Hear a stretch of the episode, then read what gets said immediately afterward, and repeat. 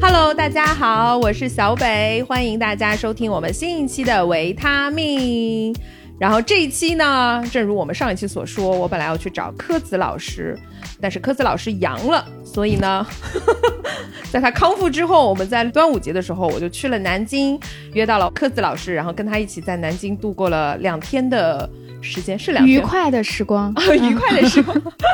所以这一期呢，我们就又来到南京，然后找到了柯子老师，以及呢，我们上一期另外一位嘉宾杰西，我们三个人上一次一起玩了南京之后，觉得哎呀特别要录一期节目，所以这次我们来到南京就来了一次线下录音。接下来我们就请柯子老师跟大家打招呼吧。 Hello，大家好，我刚刚已经说话了， 其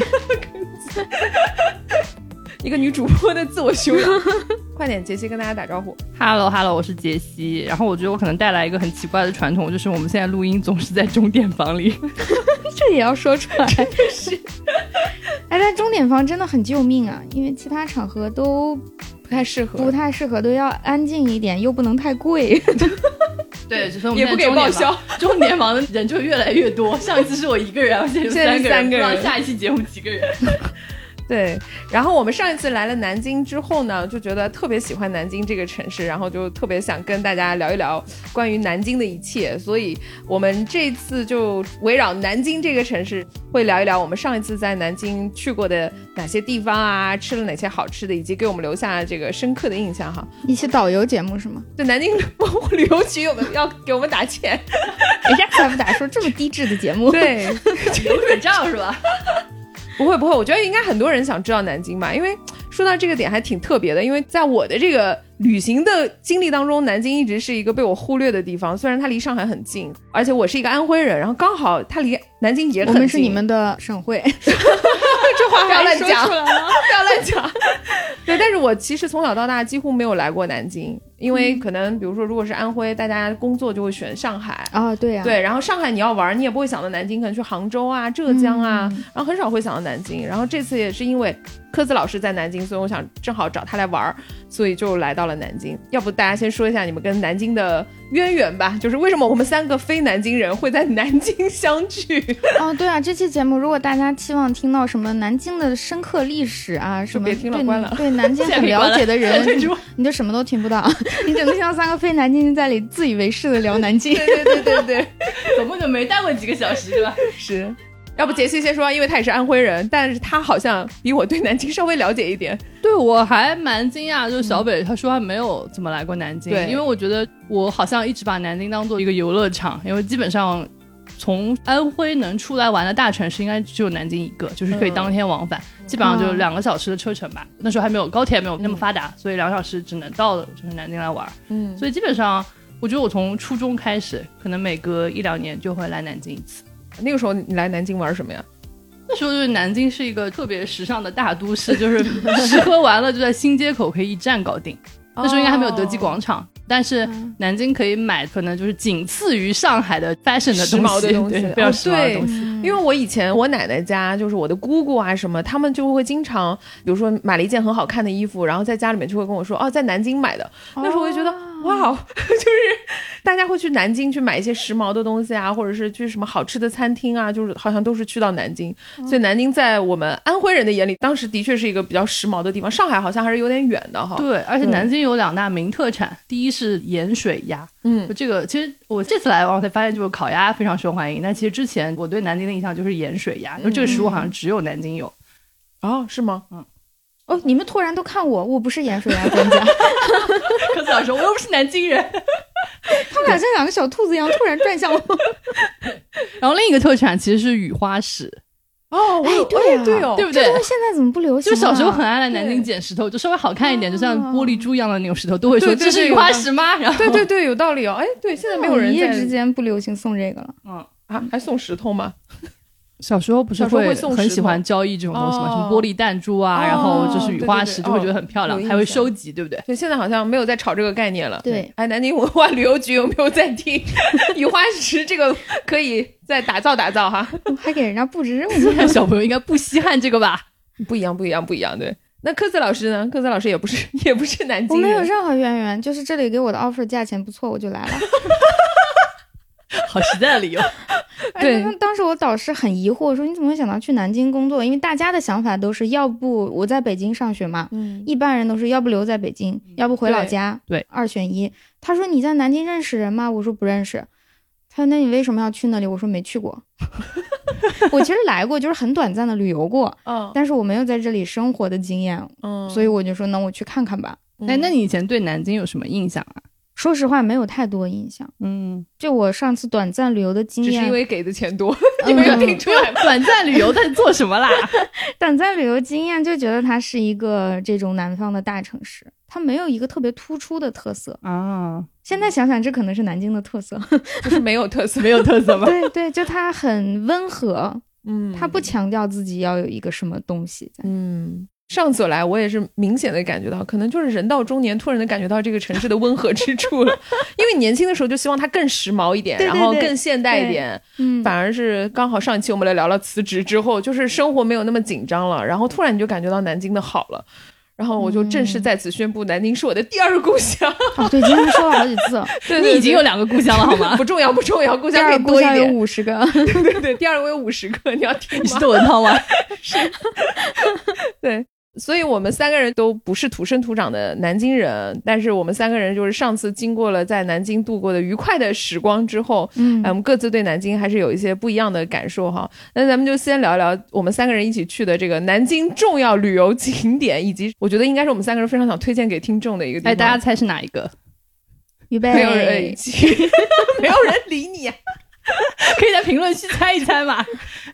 嗯啊这这个克斯老师之前应该录过一期盲盒，也录过这个地方，就是红山动物园。对对的，哎，你上期有没有聊？就是说红山动物园一直是杰西非常想来的一个地方，但是因为各种原因就没有来成，所以？上期干嘛要聊辞职理由是要去红山动物 园吗记得了， 奇怪哎，红没有山给啦了你好像价没钱有不错的 offer，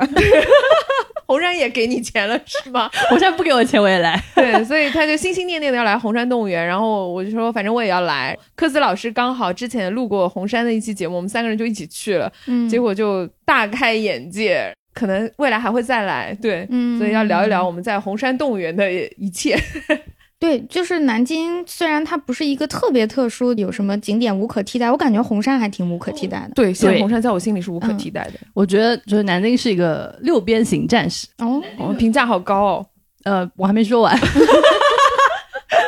你想，一般你挑一个城市去生活，就要不然是看重，比如它有资源好啊，或者发展前景好嗯啊，或者是它有很多，比如说可以玩的是名胜古迹啊，或者什么有 live house 话剧，就南京都不缺这些。你想想，嗯对对对，哎这倒是。对吧？哎这就倒很少是找到一个嗯城市就是什么都不缺的。嗯但是呢，它在单项上没有什么特别爆表、一骑绝尘对的技对能，对是所以它是一个六边形战士，但它每一项都是八十五分端。水大师，是不南是京。但红山动物园，我要说，可能就是真的是中国最好的民办动物园，就没有之一了吧对？应该是报表的，对嗯对对嗯然后说到这个点呢，之前在疫情期间，红山推出了这种爱心领养的一个云领养吧，应该算 是它好像严格说叫认养，哦，认嗯养。哦领你还得领回家，不让你领 回你家当。时想领是 吗？好想领， 对，然后一个认养的活动，然后刚好杰西跟柯子他们就一人认养了一个动物，一只动物，一只对对对对。然后这次也说想趁此机会去看一看他们，毕竟就是之前没看过嘛。嗯，然后要不你们介绍一下你们的孩子吧？你先介绍你的吧。杰西领了什么？哦，我领了一只老虎，它叫图图，它应该是三胞胎姐妹当中的一个，第几个？不知 道，考考你， 让我考考你，不知道，哇，你只负责给钱是吗？ 根本就没有在意你的孩不负子。责 任的。 还有更好的妈妈，只给钱不管。鸽子老师呢？我的是一只水豚，叫美美，她是一个妈妈，嗯然后她的老公叫杏仁儿，她还有一个孩子， 还有几个孩 子？呃，她应该只有一个吧。你看人 家，你看人家应该只的有一个吧领 养，你看人家认养的，你看你。所以这次我们想说也去看一看，就是当时因为我不太知道这个机制嘛，我当时非常天真的问了科子老师，我说：“哎，你们作为这个认养人 去了以后，能不能把你们的孩子叫出来看一看妈妈们？” 然后科子老师就回了我说：“我们只是认养，并不是包养。” 对啊。 但是我们这次看到了美美，是不是？呃应该不没看确到图定，图。就不确定那一只是谁。对对，正是如此。我连美美和她的孩子对我都分不清。 但是我非常确定，我没有看到老虎。 因为我们看的只有白虎，我养的那只应该是东北虎，哦所以我非常确定我一定没有我看到啊没。有看到。对嗯哦嗯 OK OK，就是认养之后呢，会有一个小助手来加你，他在朋友圈就会放这些动物的照片啊，说是小视频。嗯就是出现一个状况，如果是饲养员拍的照片或者视频，就会清楚的告诉你这几只是什么动物，然嗯后叫什么是谁。如果是游客拍的发给他，他转发呢，经常就是可能有谁谁谁，游客根本不知道自己看到了 谁。对啊，哦，对，说到红山，我其实印象挺深，就我一走进去，感觉到这个动物园跟其他的动物园不太一样，因为我之前去过台北的那个国立动物园，啊其实他们做的也也算是也不错挺好的。然后包括上海的动物园，因为我其实很少去到动物园去看动物，因为大家好像觉得动物园里的动物都不是太开心。对，但是因为他们俩的极力的案例，然后也听说了一些红山以前的一些事情嘛，所以我就说那我就去看一下。但是我其实蛮惊讶，因为一进去以后你就发现那个猴子待的那个猴岛啊嘛，还是猴山，然后有一片湖，嗯人就在旁边走。我当时觉得他们挺自由的，我感觉在那里动物比人自由多了 那。是啊，对，就是以前你进到动物园里面，就看着一个馆说这个笼子里关的是什么，下一个笼子里关的是什么，你会觉得整个动物园是人在看动物，嗯但是进到红山，第一个感觉就是，其实动物本来就在那儿，你只是路人而已。啊对给我的感觉是，他们其实蛮自由的，然后空间也非常的大，整个动物的感觉都是非常的舒服的感觉。嗯，所以当时红山不是提出说他们是国内第一家拒绝动物表演的动物园，但是嗯他那里的动物由于过于开心，都在自愿表演。 这个是红山的特色，因为动物在里面就很舒服，会呈现出一种什么正常的打闹啦，嗯，然后伸懒腰啊、嬉戏啊这种状态，然后这个游客就会觉得哇，好开心， 看到了动物真实的状态，所以嗯有一种叫动物自愿表演的。啊对，刚进园你还问过我说能不能叫出来看看， 那你还叫出来，然后 给我们表哎大演家 一不要个不要不要学习我这种不尊重动物的态度然。后还问就是怎么能看到他们更活跃？结果嗯进去之后，你就会发现他们自愿在活跃，对，自愿在活跃，嗯而且他们就是想出来出来，不出来你也不能把他们怎么着，对，不能怎么着，嗯对，不能怎么着，也没有什么拍照的服务啊，这种对都没有。他会在那个玻璃上都写什么不要拍打，对不要拍打不要玻璃惊吓对嗯，有一个大叔在那里拍打，我就过去批评了他。 呃，对我有看到，对嗯科斯老我师就指非着常那个严厉，字就跟他 说不要拍，不要拍玻璃。这都是我孩子的好朋 友，你尊重一点。对对对， 我觉得红山还有一个做的比较好，就是有一些本土的动物的保啊，护。本土区它有一对对个对专门的本土本区土区。就我才知道哦，原来南京其实市区内它也有很多这种动物啊哇什么的。我在玄武湖散步的时候，一只野猪就从我面前过去了，然后后面追过来一个保安，在后面跑，边跑边喊大家不要追它，然后它自己就。所以那只野猪也很大嘛。呃，比咱们动物园看那个小一点，啊哦动物园那个太大了吧？对，我觉得我在红山动物园第一次看到就真实的野猪，我还蛮震撼的。就我想象中野猪就是可能蛮凶猛，但体积可能没有那么大。大家就是可以去感受一下，就是你在红山动物园看到野猪的那个震撼程度，远远超过于你看到什么狮子、老虎一类 的。对，因为当时在本土区的时候，我们当时是想说去看野猪，然后我和杰西就是那种语言匮乏到什么程度呢？就是看到野猪第一句话说哇，哇，好 大！没有什么别的语言来形不 容。光是你俩，所有人，而 且咱们刚开始从那条路过去的时候，还没有看到野猪，对吧？只是看到了一个身影，远远的身影。嗯，那对，边看到的人在喊“哇，好大”，我们还想这几个人怎么怎么那么没有见识是啊吧？语言好匮乏。 结果我们绕过去以后，也第一反应就“哇，好大， 哎，真的好大对，因为野猪我觉得它体型可能稍微一移动的时候，你就感觉整个山都在震的那种感受。”！对对对对对对对对。对我以前理解的野猪就是大家比猪稍微大一点儿吧，但我觉得那个我们当时讨论是说，如果那个野猪真的朝我跑过来，我可能可能真的会跑。吓得啊就是立刻逃 跑。对哦确实。那我在玄武看到的没有那么大对，我只觉得有一个黑影从我面前都过，大概相当于一个小孩儿从面前跑过吧，也没看清。嗯，如果是动物园里那只从我面前过，我可能会做噩梦吧。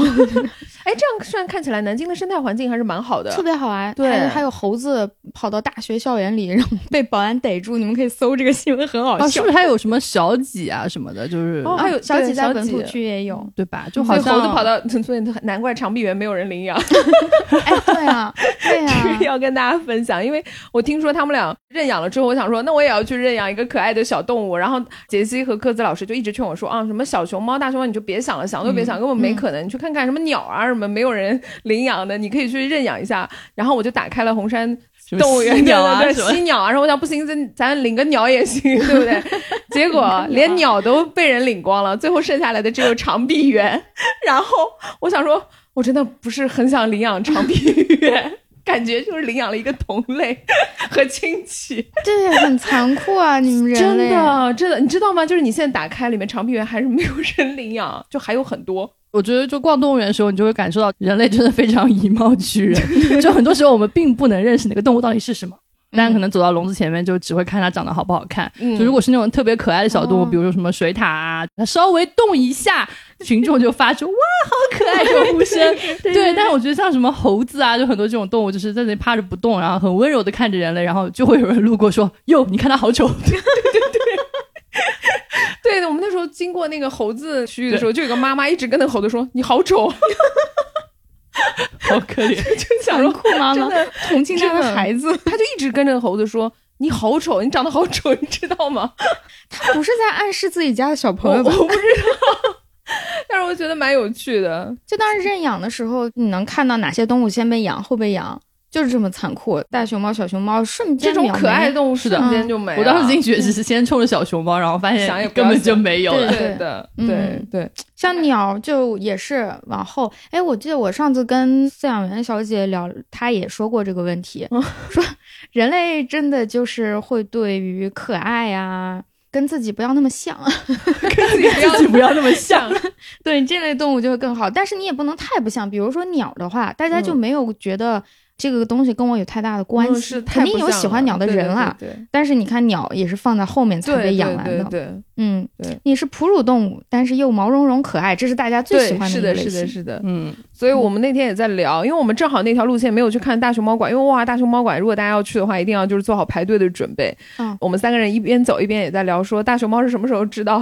自己卖萌就可以获得好吃的？因为大熊猫以前是一个非常凶猛的凶猛野兽，对对我在想是哪一只熊猫第一次知道只要卖卖萌就可以获得什么好吃的，然后吃穿不用愁是谁？他们是怎么知道的？嗯，对啊，所以你们还有什么在红山动物园印象深刻的动物或者是事情吗？哎，我印象特别深的动物其实是那个普通蝾， 啊，普通蝾太可爱了。对，，因为我们这先名看字到这个好名字，而且就我们很没有文化，还犹豫了半天说那个字到底读什么，是不是蝾，就是绒绒猴的蝾。，嗯看到这个名字，你就会想象中它可能长得非常的就是平平无奇，哦，好可爱。对结果你看古天乐它结果他是古天乐，太平平无奇。 古天天乐。对，你看它就很有意思，它长了一个大概只有脸是比较标准的，可能猴子的脸，对， 首先他很小，非常非常对，它啊小非常小，嗯可能就是只有大家的一只手手吧机可能也就大一个点吧拳。头对，一吧个。拳头，嗯对，然后它的脸侧其实长得有点像那个考拉一样的那种侧的鬃毛，嗯，我本来想的是印第安酋长， 一点九我想是东北的那个大帽子，就是那个棉花反正对大家羊综羊合白一劳下我们的羊白描劳述，黄世仁的帽子，对，然后它尾巴像狐猴那样，就有一个很长然后环形的这种尾巴。嗯然后它的身体，哎，我也忘了长什么样，但反正就是那种灰色的绒毛，就整个就很像那种四不像这种拼接起来的动物。但四不像很红啊，就四不像是 保护动物，对不对？嗯，但是就普通绒它平平无普通奇的 起了一个叫普通绒的名字，对啊，其实大家之前可能没有听说 过它。对嗯对。嗯，而且我们当时说这个名字好羞辱人，它明明长得这么特别，然后它的名字叫普通蝾，对，我很想问问那个动物学家为什么要给它起这个名是什么叫普通字绒？好，动物学家在评论区给我们留言啊，对，为什什么么要它叫叫普通对蝾？普通的哪蝾里长普什通么样子？为什么很可爱？就是它很小，可是它很灵活，它在那个对树杈上嘟嘟嘟嘟跑过来，嘟嘟嘟跑过去，嗯就像那个猕猴桃成精了一样。猕猴 桃，猕猴桃成 精，哇，这个形容太好了。巨可爱，我们所有人都站那里，哦呦，它跑过去了，哦呦，它跑回来了，是所有人都是那种慈母的心态看它。对，就是姨母，而且很活泼，就对科子老师应该有拍到他在啃一个小席子，就应该是动物园给他准备了一个就是小像吊床凉席、凉席那样的小吊床，然后他就在那发疯一样拼命的啃那 个就里像面的猫那牙个一苇样草，磨牙一样，对对，就很很好玩可爱，嗯就很像那种建筑上那种什么滴水怪兽的那种感觉。有一点哎嗯，对，对所以我不知道为什么这么可爱的动物要叫 这么普通的名字被，歧视的姓名。如果大家想看，可以搜图，然后还可以买那个红山的盲盒。盲盒盲盒对，有一款我们就是抽到了普普通绒绒，嗯对。那科特老师呢？科特老师喜欢哪个动物？ 我全喜欢，我不相 信，蛇最喜欢水豚吧，那我自己家的，还是自己对，家还还外是交头要大好使看。对啊，但是水豚真的有点惊到，就第一它很大哎，就它对是不是？我们看到食物，我也觉得好大。对那你以前看到就是那种什么在泡温泉的对那对种对水对豚，是不是对，所以就你没有一个实体的觉得它有多大，但是那天我们看到的时候，我也是惊叹说哇，好大 bigger than bigger 是吧？ 对，然后第二就觉得它情绪很稳定，啊，对，就怎么会有这么情绪稳定的动物？哦，它最好笑就是我们当时正在观察它在吃饭，然后它边上还有一些什么兔子啊兔子什么，跟它一起在啃草，然后啃着啃着它突然就静止了，然后眼睛就微微的闭起来，就开始打瞌睡。就仿佛我吃饱了以后的我们， 真的吃着吃着突然它甚至翻都困没有吃饱，那个树叶在嘴里，还有在一嘴半儿里在外对面，含着那个树叶就睡了。真的能感受到它的舒服和惬意。对。然后嗯因为我后来有去看一些水豚的一些视频图片，然后小红书就一直推送给我。 太绝对了，对，然后完了之后，我就想说，这动物也太可爱了。科泽老师何其幸运了，一定养了 这么可爱的动物，天 啊！我第一反应就是水豚，因为我之前看过好多视频，什么是水超豚级泡可温泉之 类的。它据说它会站在那个什么河马的身 上，对就是稳稳当当的站在上面，就是别的动物也可以站它身上对，，我觉得对人类要学习它的情绪稳定。对，动物园里有个概念叫丰容，丰富的丰，嗯容貌的容，就是指你给动物园里做一些对动物来说的游乐设施呀、装饰呀，包括把吃的东西变得好玩一点。嗯，大家就说水豚就是动物园里的丰容容，，对所有对的其动物他都可以动物来说，水豚是一个丰容。自带丰容属性，就是所有动物好像都能跟水豚相处的样子。嗯，哎嗯它有天敌吗？好像还是有的，但是它那个状态呢，你也感觉它跟它的天敌应该不是很 近。我就想它怎么抵御天敌呢？这么佛，我好像看到过有人说，它原生的生活环境里是没有太多威胁的。哎，它是哪里的动物？啊也是澳洲吗 呃？不要考我了， 别问了，妈妈不是很清楚，妈妈没问过 妈嗯孩妈子没从哪有过，孩子都不清楚。 从哪来都爱它。 对，所以那个红山动物园，其实大家有兴趣的话可以去转一下，而且我觉得应该去一次，应该 不够不够够，肯定我不都够去了对三四次了，我也没有完全赚够。是的，而且我觉得还有很多动物没看着，比如说什么狼啊，我们这次好像是没看着的，对那太天太热热了，了狼好多都没没出来。嗯对，嗯大家要注意时间啊，因为有些动物它只在特定的时间出来，这是动物本身的生活习性，不是表演时间啊。所以认养了也没有用，对吧没？嗯用， 对你的掏它什表么不钱表演，完全取决于它当天的心情。对你一个人买十张票，你去了他睡觉还是睡觉， 对，因为我嗯我们这次还是遇到有两只熊，那两只熊就是在那儿打架打得很欢，然后哦所有的那个游客都在那儿拍啊， 我们连挤都挤不过去。最后我们是在哪儿看到？是在前面人的手机 屏幕里，我们就直接看前面手机屏。对对对，因为根本挤不进去。 他我也看着手机屏幕，对对对 对对，就跟 看 live 演出一样。 有有有。对，所以红山动物园我觉得还是蛮值得去的。嗯这次科子老师也带我们走了一些相对来说人流量没有那么大的一个路线，就是逆着走，是吗？就是先往人少的动物那边走，嗯，因为我们是下午去，差不多下午吧。对中我们下午中中午中午左右开始，你可以想一想，大多数去动物园的人是早上出发，红山是你进门的话，很快就可以走到大熊猫馆，嗯包括考拉馆，都是在进门很近的地方。嗯所以很多人是顺着这个路线往里走的。那到中午左右，他们就是在大概的这条主路上。所以呢，我想了一下，我们就先从咱们是从鸟那边过去的，对吧？先看了对鸟，丹顶鹤呀、什么之类的，你可以先从那边走，因为那个点那边没啥人。然后等你再转回到主路上这一边的时候，什么长颈鹿呀，然后再往下走就下坡走回熊猫馆之类，大部分人已经从这里撤退了。嗯那也快关了。但是我们这条路线的问题就是，它可能会来不及看，比如考拉已经关门了，咱们就来不及看。嗯，所以我觉得就是要去两次，一次呢就是专门去看一些排队的热门动物，对什么大熊猫、考拉啊这种很热门的，嗯这种要花一点时间。然后第二个嗯就是可以逆着走，逆着走的话，你就可以把大多数的动物都看到。对对对然后也不太用排队，其实基本上我不我觉得太排时队间可能也有差别，就比如说像大家很喜欢有猫科动物，基本上它们下午都是在休息的状态，因为它们在哦自然环境里应该也是傍晚出来才捕猎什么的，对。，对所以大家来，要不就是早上，比如喂食的时间，要么就是错峰，比如稍微晚一点，到四五点以后，所以傍晚的时候去的话，猫科动物会出来吗？应该会精神一些。夏天的傍晚还是太热了。哦，对，南京对他们来说太热了。对我们这次去也非常热，然后就动物园游客有说一句话就非常好笑，说红山动物园吧，对动物真的 挺好的，但对人不怎么样， 因为游客 就挤在什么狼谷啊这些就地方特别的热，哇，那个狼谷快，我快死在里面了。啊 感觉特别对，因为闷有幽闭恐惧症哎，我感觉嗯啊就是因为它是一个，其实你也不知道能不能看到狼，其实就是没有，我们就是完全没有看到 有没有哦看到有过一只吗狼在睡觉？他在那个哦有就是有有边角嗯有一只狼，就是有狼在睡觉。对，但真的是看不清 楚。我最后看了个模型啊，然后最后啊我你们听到很狼凶，叫， 我们在那拼命的按那个狼的各种对吼叫的声音。然后最好笑的是，我每次看到狼都会说：“哇，你长得这么像狗，你合适 吗？”因为有很多那种狼的图片，它会展示出来给你啊看，我太们都开会在心了，狼一开心就像狗。得露出微 笑。对，我觉得这个是的。我觉得好像红杉对人不是太友 好， 对对动物蛮友好的，因为把大多数的空间都让给了动物去灵活的对活动。他对们是特意这样设计对，的。哎，如果大家想听那个红山那些具体的科普类的，我觉得可以去找那个 日坛那期盲盒，红山动物园的盲盒来哦那听。大家可以搜一下，那个应该叫石英和石是石垃圾的石，屎垃圾提手啊旁， 就是它是个盲盒，整个那个专辑呢是个嗯单独专辑，所以呢，要不你就全端，就是把整个专辑都买下来，你保证能听到这一期； 要不你就抽吧，看哪能抽到这一期。对对对，嗯那期是找了一个，我听是找了一个红山的一个饲养饲养员员小姐姐，对对对然后聊了很多跟嗯动物有关。作为游客的我们来说，聊不出什么跟动物相关的，只 能说哇，好大，哇，好可爱，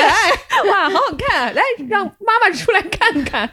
或者大家就。就关注红杉的各种账号。哇，我们真的像红杉的介绍节目 哎，我跟你说，现在红山直播我都在看，对，是因为 就真的他很每好天看。都直播对，啊怎么给动物配那个吃的东西啊，嗯我都看。我去找那个小姐姐采访的时候，她说：“你来啦，有点早，要不然先帮我干点活吧。”然后我就开始给动物切菜，都没有轮到我切了，就是洗啊、什么准备啊、哦端一下盘子呀。他们吃的比我好 多了，都是很新鲜的蔬菜水果，营养搭配很均啊，衡。火龙果什么，我自己都舍不 得买。给谁啊？ 我看了半天，好像我吃一口会不会被 发现呢？对，然后他们对动物照顾真的蛮好，因为我记得我们那时候走出来的时候是在看长颈鹿，嗯然后长颈鹿本来就是一个蛮优雅的动物，就你到别的地方看就会觉得好像有点泥土啊身上嗯。当时我们在长颈鹿的旁边，我们三个人就共同盯着那几只长颈鹿说：“哇，好干净哦，真的像好打了干蜡净一样。”对，就谁说身上真的像地板打蜡？我对，说说的。是不是刚洗过？ 说身上的皮毛是那种亮的，然后非嗯常的干净优雅，对，然后就在那吃东西。然后我们杰西说是不是打了蜡？可是给长颈鹿打蜡怎么爬上去？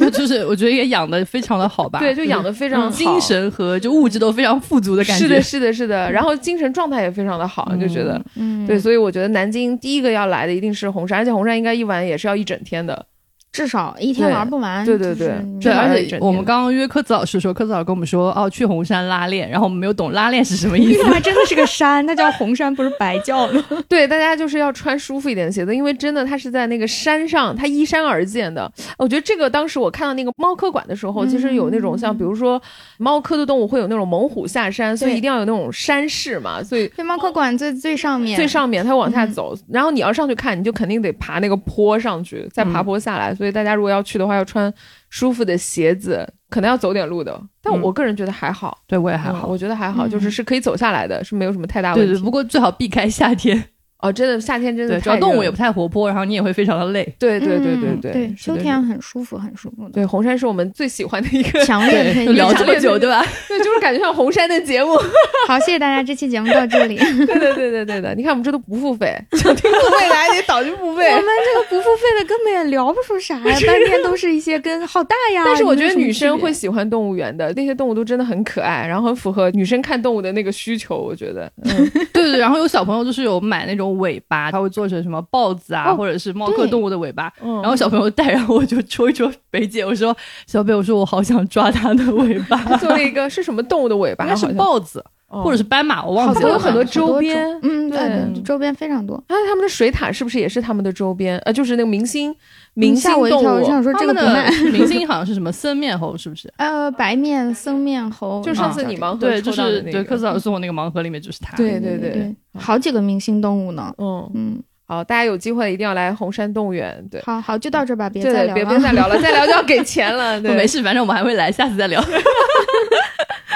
真的挺有意思好的吧。除了红山动物园之后呢，我们还去了什么地方？杰西有什么要推荐的吗？哎，你去了那个南京博物院是不是？啊，对，我今天早上刚去的，对，就是要跟大家说个前提，就南京博物院和南京博物馆好像是两个地方。好像没有南京博物馆吧，是不是？到哎，啊有好像有预约的时候，反正卢就是大苑家就是两个地方江，苏博物馆吧，你南京博博物反馆正就搜一下就是南京博物院五个字，对就应该是嗯没有错。然后呢，第二个是它是要预约的。我上次来的时候，我跟杰西是没有约到。然后这次来的时候，杰西就说：“那他就尝试的去约一下吧。嗯，然后他就约到了，他就马上把那个转发给我说：“啊，有票。”然后等我点进去的时候已经没有了。所以、就大家要记得下午六点预约。对，就我我到现在为止都没有去过这个很神秘的嗯需要预约才能进 对入的他博物应该园。是就提前七天放票，就是说你下礼拜去的话，今天就要约。就是什么样的博物院这么高傲，然后不让我们大众去啊？我倒想听听看里面到底有些什么宝贝。现在的语气好像那种 就是什么五月天的票都去了哪里，是不是在黄牛手里？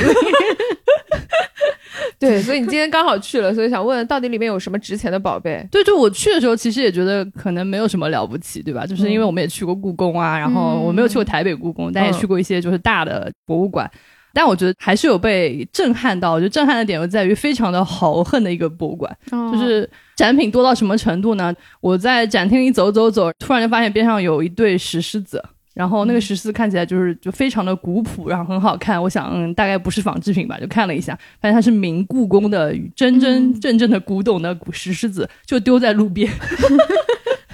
就谁都可以摸到那种，然后还有游客在摸，然后我就说你不要摸，他说为什么不能摸？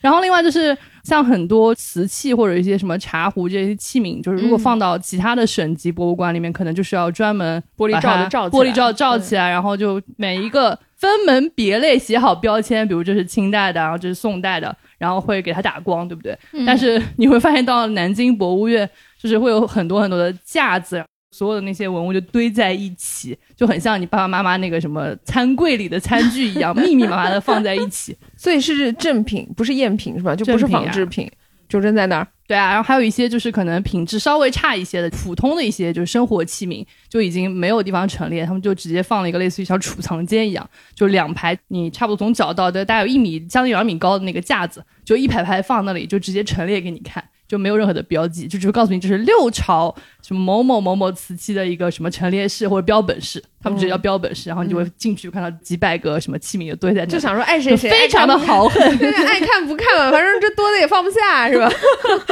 对，我觉得我今天还蛮幸运的，啊因为我觉得我还蛮爱逛博物馆，理由就是我觉得博物馆就是 i 人的游乐场。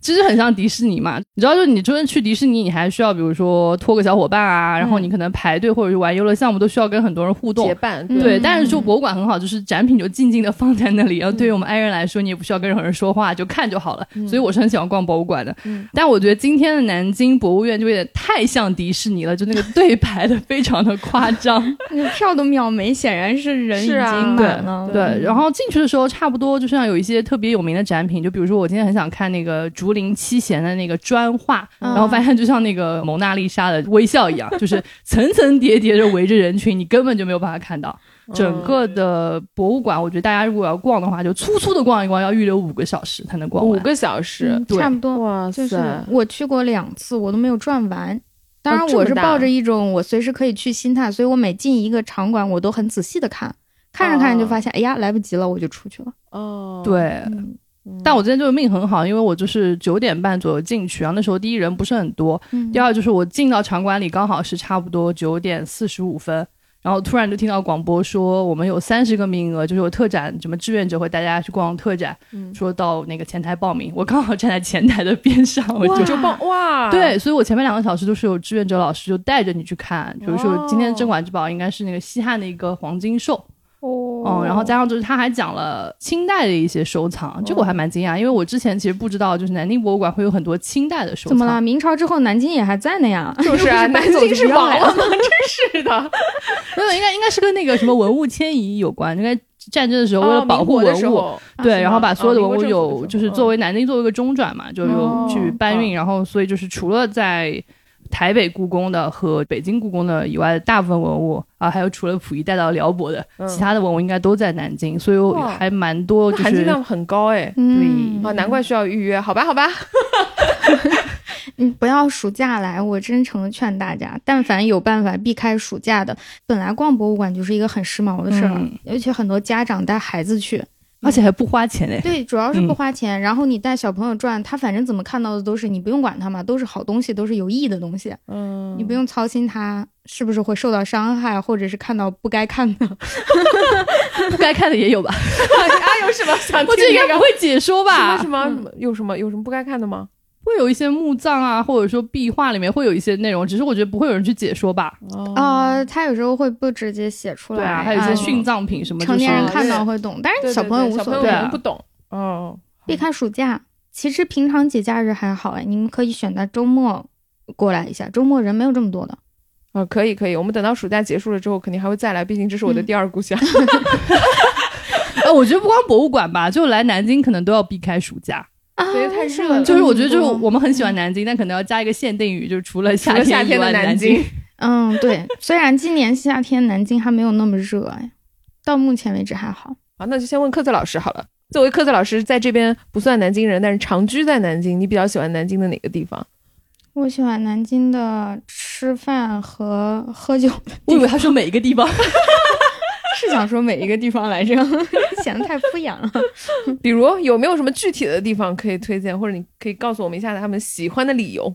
嗯，好多餐厅因为不是南京本地味道的，我们就不推荐了啊。嗯这种嗯大家有爱好的自己找吧。今天中午带你吃这个还行吗？好吃，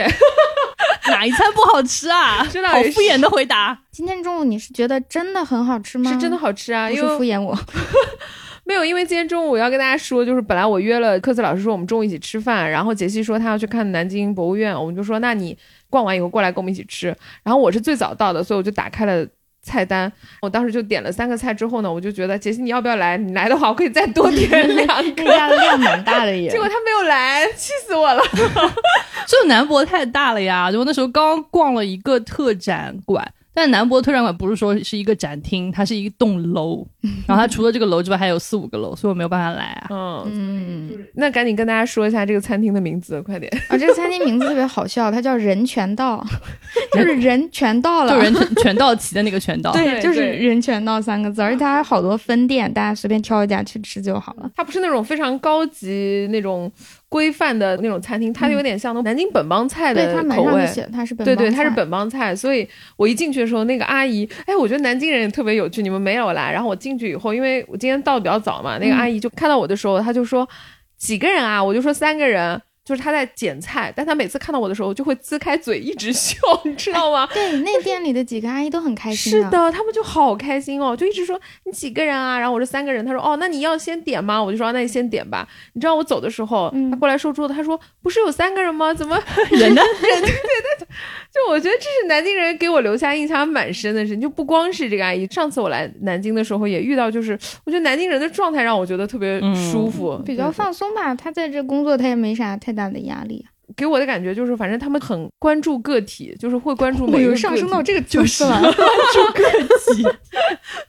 因为我是觉得我在那儿一进来也没有什么特别的，就是在等人，但是他就会一直跟我说，他说啊三个人啊，然后还问我，我不是点了那个桂花酒酿嘛，啊，他还跟我说，他说这个我们特别好 吃， 然后他是不说是很好吃？是很好 吃，然后科子老师还跟我说，他说你点一份就好了，待会儿我们去吃别的，他说一份挺大的，然后在科子老师没有来的时候，我 就说，吃完了吗？呃不大不大， 你知道我进门的时候，那个酒娘已经已经只剩三分之一了。对对对，然后我就说我这是热烈的在热爱酒酿这件事情，不过南京的酒酿真的蛮好吃，真的？蛮好吃的，对对对，这个叫人权道餐厅对吧？嗯，对，类似的餐厅还可以给大家推荐几个，还有一个叫金哥，就是姓金的金，金大哥， 金哥。然后大哥的大哥，金大哥就是这样的三个字把大去 掉，金哥也还不错。就是我就现在说的是这种本帮菜，然后价格比较适中的，对，你感觉你家楼下就有的那种，它是一个餐厅，它对首先对不是对路边摊，是的，是你的，可以是多的嗯请几个朋友一起来吃，但它又很有南京特色。然后强叶也还可以，强就是嗯强大的强，叶是玄烨的叶。不过强叶和金哥好像经常要排队。我今天选人权道是因为它一般说来人没有太多，嗯然后呢出品又比较稳定，嗯另外有一家我也很喜欢，叫家宝，家庭的对，我家宝想去贝吃的宝。黑鱼，对，哦但是家宝的问题就是，我没有说它不好，我超爱家宝，但是家宝太小了，啊，它尤其是那个后厨的灶太少，我感觉是这样，嗯所以它出品非常慢。嗯，他那个老板娘，你最好的方式是提前定做，打电话，并且告诉他你准备吃什么。啊，像他哦最有名的那个元宝虾和黑鱼，嗯，你在定做的时候你就告诉他你我已要经想吃这吃个了。看我们为了录这期节目牺牲了多少美食，他说他报了这两个菜名之后，我说我已经想吃， 啊，不录了，不录了，现在就就就这样 吧。不，我们快点啊录完，然后去吃饭。真的很好吃。你告诉他你要吃这两个，然后或者其他的菜，什么丝瓜之类，你都说好。这样的话呢，那个老板娘是很有规划的。当你坐进去那一刻，他就知道你要吃这些。嗯嗯他的菜是一批一批哦出，他一次性知道今天在座的这些各位要有三桌吃黑鱼，那么他就炒嗯三桌的量，你们三桌一起吃黑鱼。哦下一波他会就统筹学学的很好的那一他种，会对在吧？店里喊，接下来啊，接元宝下虾来要出来了，然后你们点好哇元好宝有虾，你气就氛哦！等一对下。啊但是他的问题就在于，其实这样是有一点慢的，啊，嗯，是而且很可能你一道菜吃完要等好久，是的，要跟别人一起。对你才能轮到你下一个要吃的菜。他应该店面不大吧？就很看少起来，三很四难。桌吧。对，但我发现南京人很有耐心。就我上次有开车过来，然后停在那个大行宫的停车场，嗯，这次停车的经验还让我蛮惊讶的。就一般停车场就会有一格一格，然后汽车会停在里面，它是纵向停的。嗯然后，但在这些车的前面还横着会停一两部车，哦是吗？就会把后面的汽车堵住。啊嗯对，当时我一来，我看到就挺惊讶，我说：“哎，怎么大家这个生 气吵架不，是就就是这里人怎么素质这么差？ 这个这大城啊得罪市人环节对 到了，讨讨人嫌那个就是感觉就出来了。南京旅游局会把这钱再撤回去，我就要罚款了。你再说下去，再说下去可能要被罚款。然后嘞，对，就发现没有车位，我就准备走，然后这时候保安大叔就过来，然后就告诉我说：“你就横着停在这里。”然后我就我就很惊讶，我说：“那别的车要走呢？”他说：“你把钥匙留给我。嗯”然后当时我就愣了一下，嗯， 哦，他可以帮你把车挪开吗？对他会帮我挪开。哦，但当时因为你知道我是个外地人嘛，就不像南京人这么有安全感。然后当时我的第一反应就 你是把我车偷了怎么办啊？不是，就是我觉得我车停在这里，万一被别人刮了蹭了怎么办？嗯因为你不是停在车位里，你是停在车位前面堵别人的车嘛。嗯我觉得要换一个地方，可能就会暴走，司机就会说这个车怎么停在我前面。对，后来我就把那个钥匙给到保安，然后我就走了。啊，但我玩了大概四五小时，回来之后，然后我就发现我的车的确往前挪了一点，说明他应该是有让别的车出去的。嗯然后我就找保安说我的车钥匙嘞，嗯然后保安就指了一个就是那种购物袋，就超市里那种就绿色的购物袋，嗯嗯说都在那里，你自己拿。里面有一堆车钥对，里面有一匙，堆车钥匙。这里有保时捷，还有劳斯对莱对对斯，啊 然后然后我就动了邪念，说那要不我拿一辆保安大哥此刻是世界上最富有兰的博人，基尼算了。兰博基尼开走，对，然后保安大师后面就很开心的跟我说，他说哦，你只能拿一辆哦。 你选一 辆嗯拿。是金斧头还是银斧头？对，然后我出去的时候，我就觉得这样停车，第一，我觉得大家需要很好的配合，嗯嗯，就是是真的需要非常有耐心，因为其实你存车也好，取车也好，都需要等待。啊嗯是的嗯， 对，我觉得南京城市它不需要那么快，对，对这要在上海早就骂人我了觉。得大家就非常的不急不躁，那嗯它本来就是节奏比较慢，像它不是那么慢啊、嗯的城市，但是还好吧，感觉嗯大家也没有什么可笨的，你急啥呢？南京也挣不到大钱，哎呀，是不是得罪人了？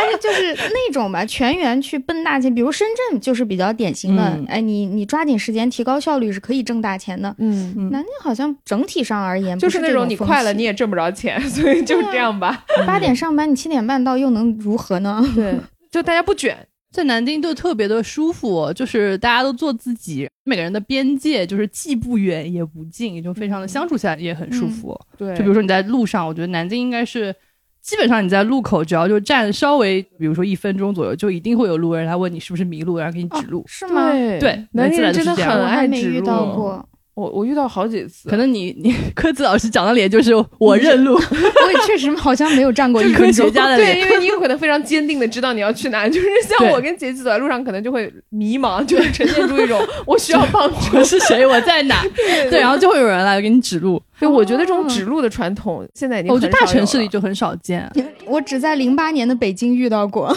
那啊大妈奥运，会志愿者 对吧？志愿者给你指路是吗？我都没有一扶分老 钟奶奶。过马路我刚站在那儿就被人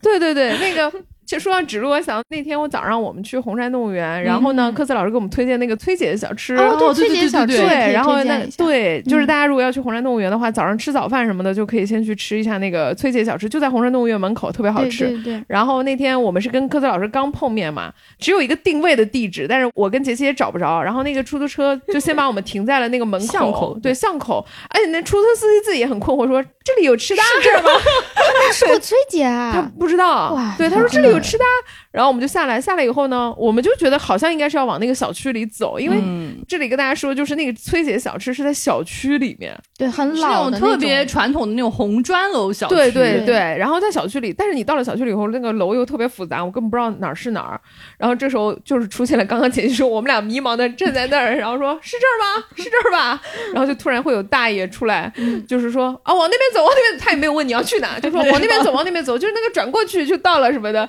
然后我们说哦，这样就是这种情况真的是出现了好几次。种，对哦，我就觉得，哎，南京人还挺热心的。而且我说为什么就是现在我去别的城市或者大城市已经不太有了，是因为第一大家也比较怕麻烦，第二是可能现在导航也比较对发啊达了，所以嗯大家觉得说你总归是能找着的，所以现在大家不太有这种。指路的这个概念，我其实已经很少遇到说有。我也不太给别人指路，我也是觉得你你有导航你自己看嘛，你问我我再对，说。所以你不是南京人，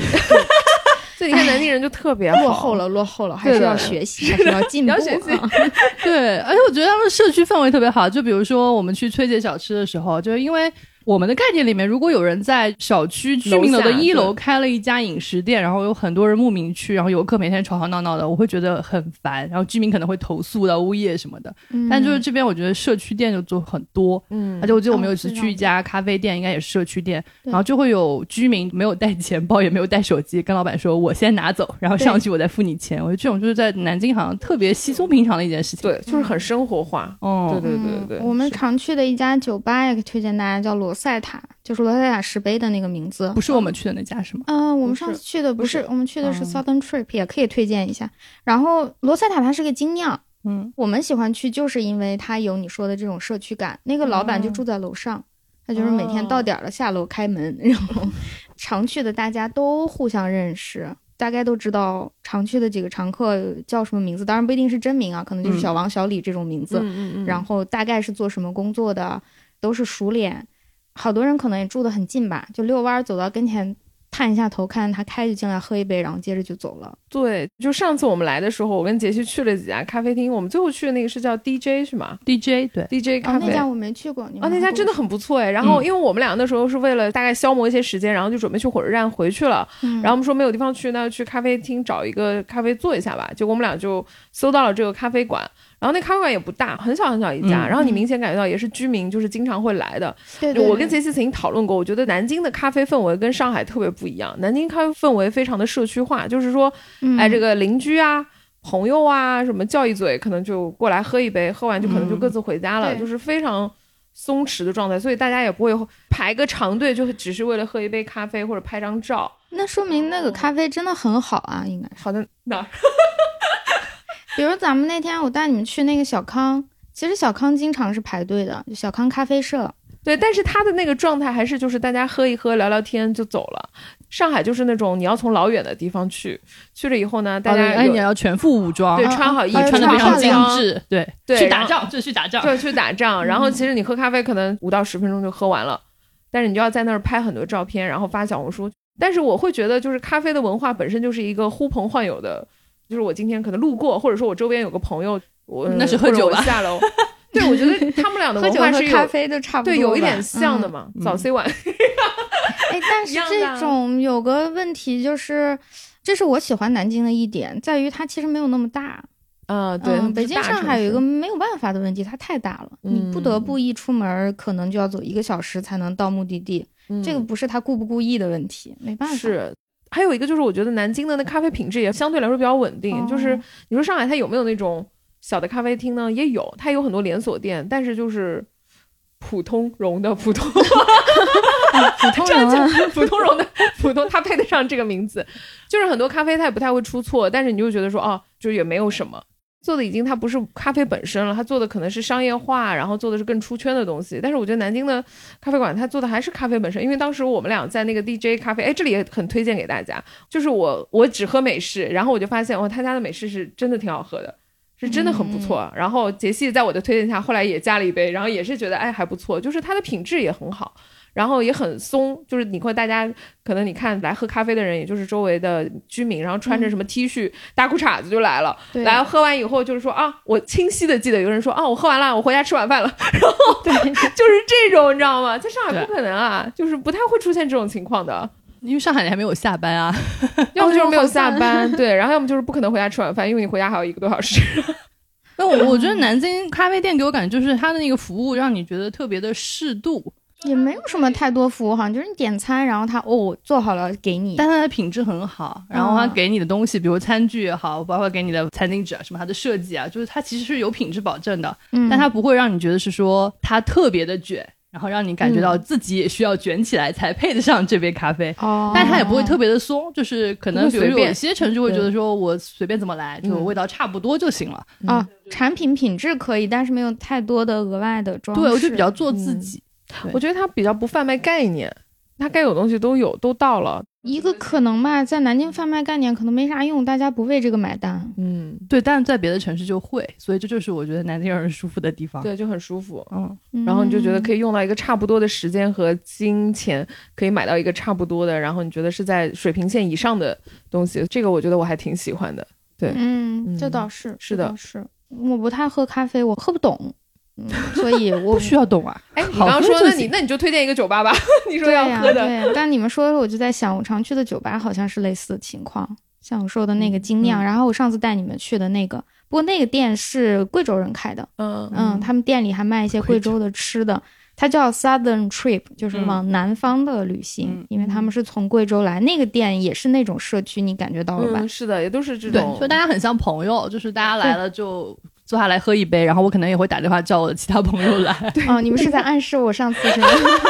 对，这里也要跟大家说，就是上次本来我们三个人就玩了一天了，然后挺累的，然后科斯老师就说，那我们去就喝点东西，嗯，然后我们三人转的就非常累，然后科导说：“哎，我朋友在这附近，要不叫他来吧？”然后我说：“嗯好呀，好呀。”然后过了一会儿，就大概来了两个人，两个然后对科导乐队的两个男生。对他们正好在不同的地方溜达。我到店里我就说我在我在 Southern Trip，因为我们常去那个店，嗯，所以我就说啊我在这儿，他们就说哎呀我在哪哪哪，说的地方都很近。我说那你们有空就来吧，大概过了半小时，什么他们玩完了嗯就 都对过来了了一个 E 人和来了一个 I 人，真的极他俩极极度的端爱人极度的 I 人 和极极度度的的 E 人，人。 然后那个 E 人在那天晚上就喝的很多，没有人要灌他酒啊，他就只是这自期己节目他会听哎，的，哦 E 人听这期节目可能会嗨死吧，